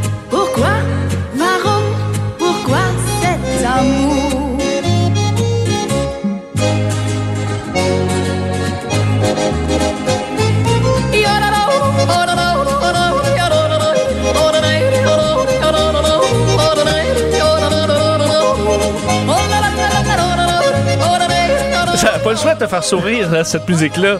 Écoute, les images qui me viennent en tête. J'ai toujours Ben- des images d'un gars qui se mise un cochon quand j'entends ça. Mais cette dame a beaucoup de talent. En fait, c'est qu'à Schwitz, donc une ville, euh, petite ville de Suisse, euh, il y a une... Tu peux-tu croire qu'il y a des gens qui mettent ça? Il y a des gens qui achètent ça puis sont chez eux, là. Oui, puis écoute ça, avec des- un petit verre, là, puis ils mettent ça, là. Parce que pour rire, euh, ça peut faire, là. Pour, oui. pour se faire sourire. Je veux pas rire de l'art du yodel, mais ça fait sourire. Mais euh, Ok, d'être vraiment expert, Donc, COVID. c'est qu'il y a une chorale euh, de yodel, en, euh, de yodeleurs en Suisse, et on le sait que le, le- le chant peut bon, euh, envoyer le virus un peu partout. Des gouttelettes. Et euh, il y a eu donc dans les dernières semaines grande chorale devant 600 personnes dans cette petite ville suisse. Et là, on se retrouve avec au moins 94 cas dans la dernière, dans, en fait, de, de confirmés et les cas qui continuent d'augmenter dans cette euh, région de la Suisse. Alors, on a euh, interdit, enfin, on oblige maintenant le port du masque là, si tu chantes comme ça dans une chorale et s'il y a plus de 50 personnes et on doit respecter la distanciation physique. Euh, certains membres des autorités disaient que c'était euh, carrément de leur faute, que c'était irresponsable pour les yodeleurs d'avoir comme ça yodelé sans masque devant 600 personnes, causant donc une éclosion euh, importante, l'une des pires de toute l'Europe, au dire du médecin en chef suisse hier. Ça et de la polka. Je ne comprends pas. La polka non plus. Ben, la polka, euh, c'est des, c'est joyeux quand même. Ah ouais, elle a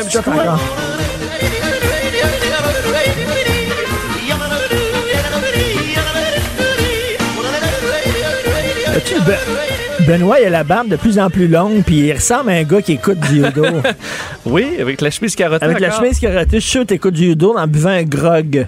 En buvant un grog. Ouais. Un grog. Excuse-moi, je suis en train de lire sur Martin Prudhomme. là. Excuse-moi. Du vin- du vin Le chaud. Yodel est en, est en bas de ma liste. Merci beaucoup, Vincent. Merci, mais c'est vraiment inquiétant l'affaire sur QAnon. Ouais, il faut. euh, Tout à fait. Hey, l'affaire de Martin Prudhomme, là, c'est vraiment weird, hein? Non? Euh, c'est ben, c'est ce qu'on essaie. Là. Geneviève Guilbeault est en point de presse présentement là, sur euh, le dossier de Martin Prudhomme, qui est le gendre de Robert Lafrenière. faut s'en souvenir. Qui était le boss de l'UPAC.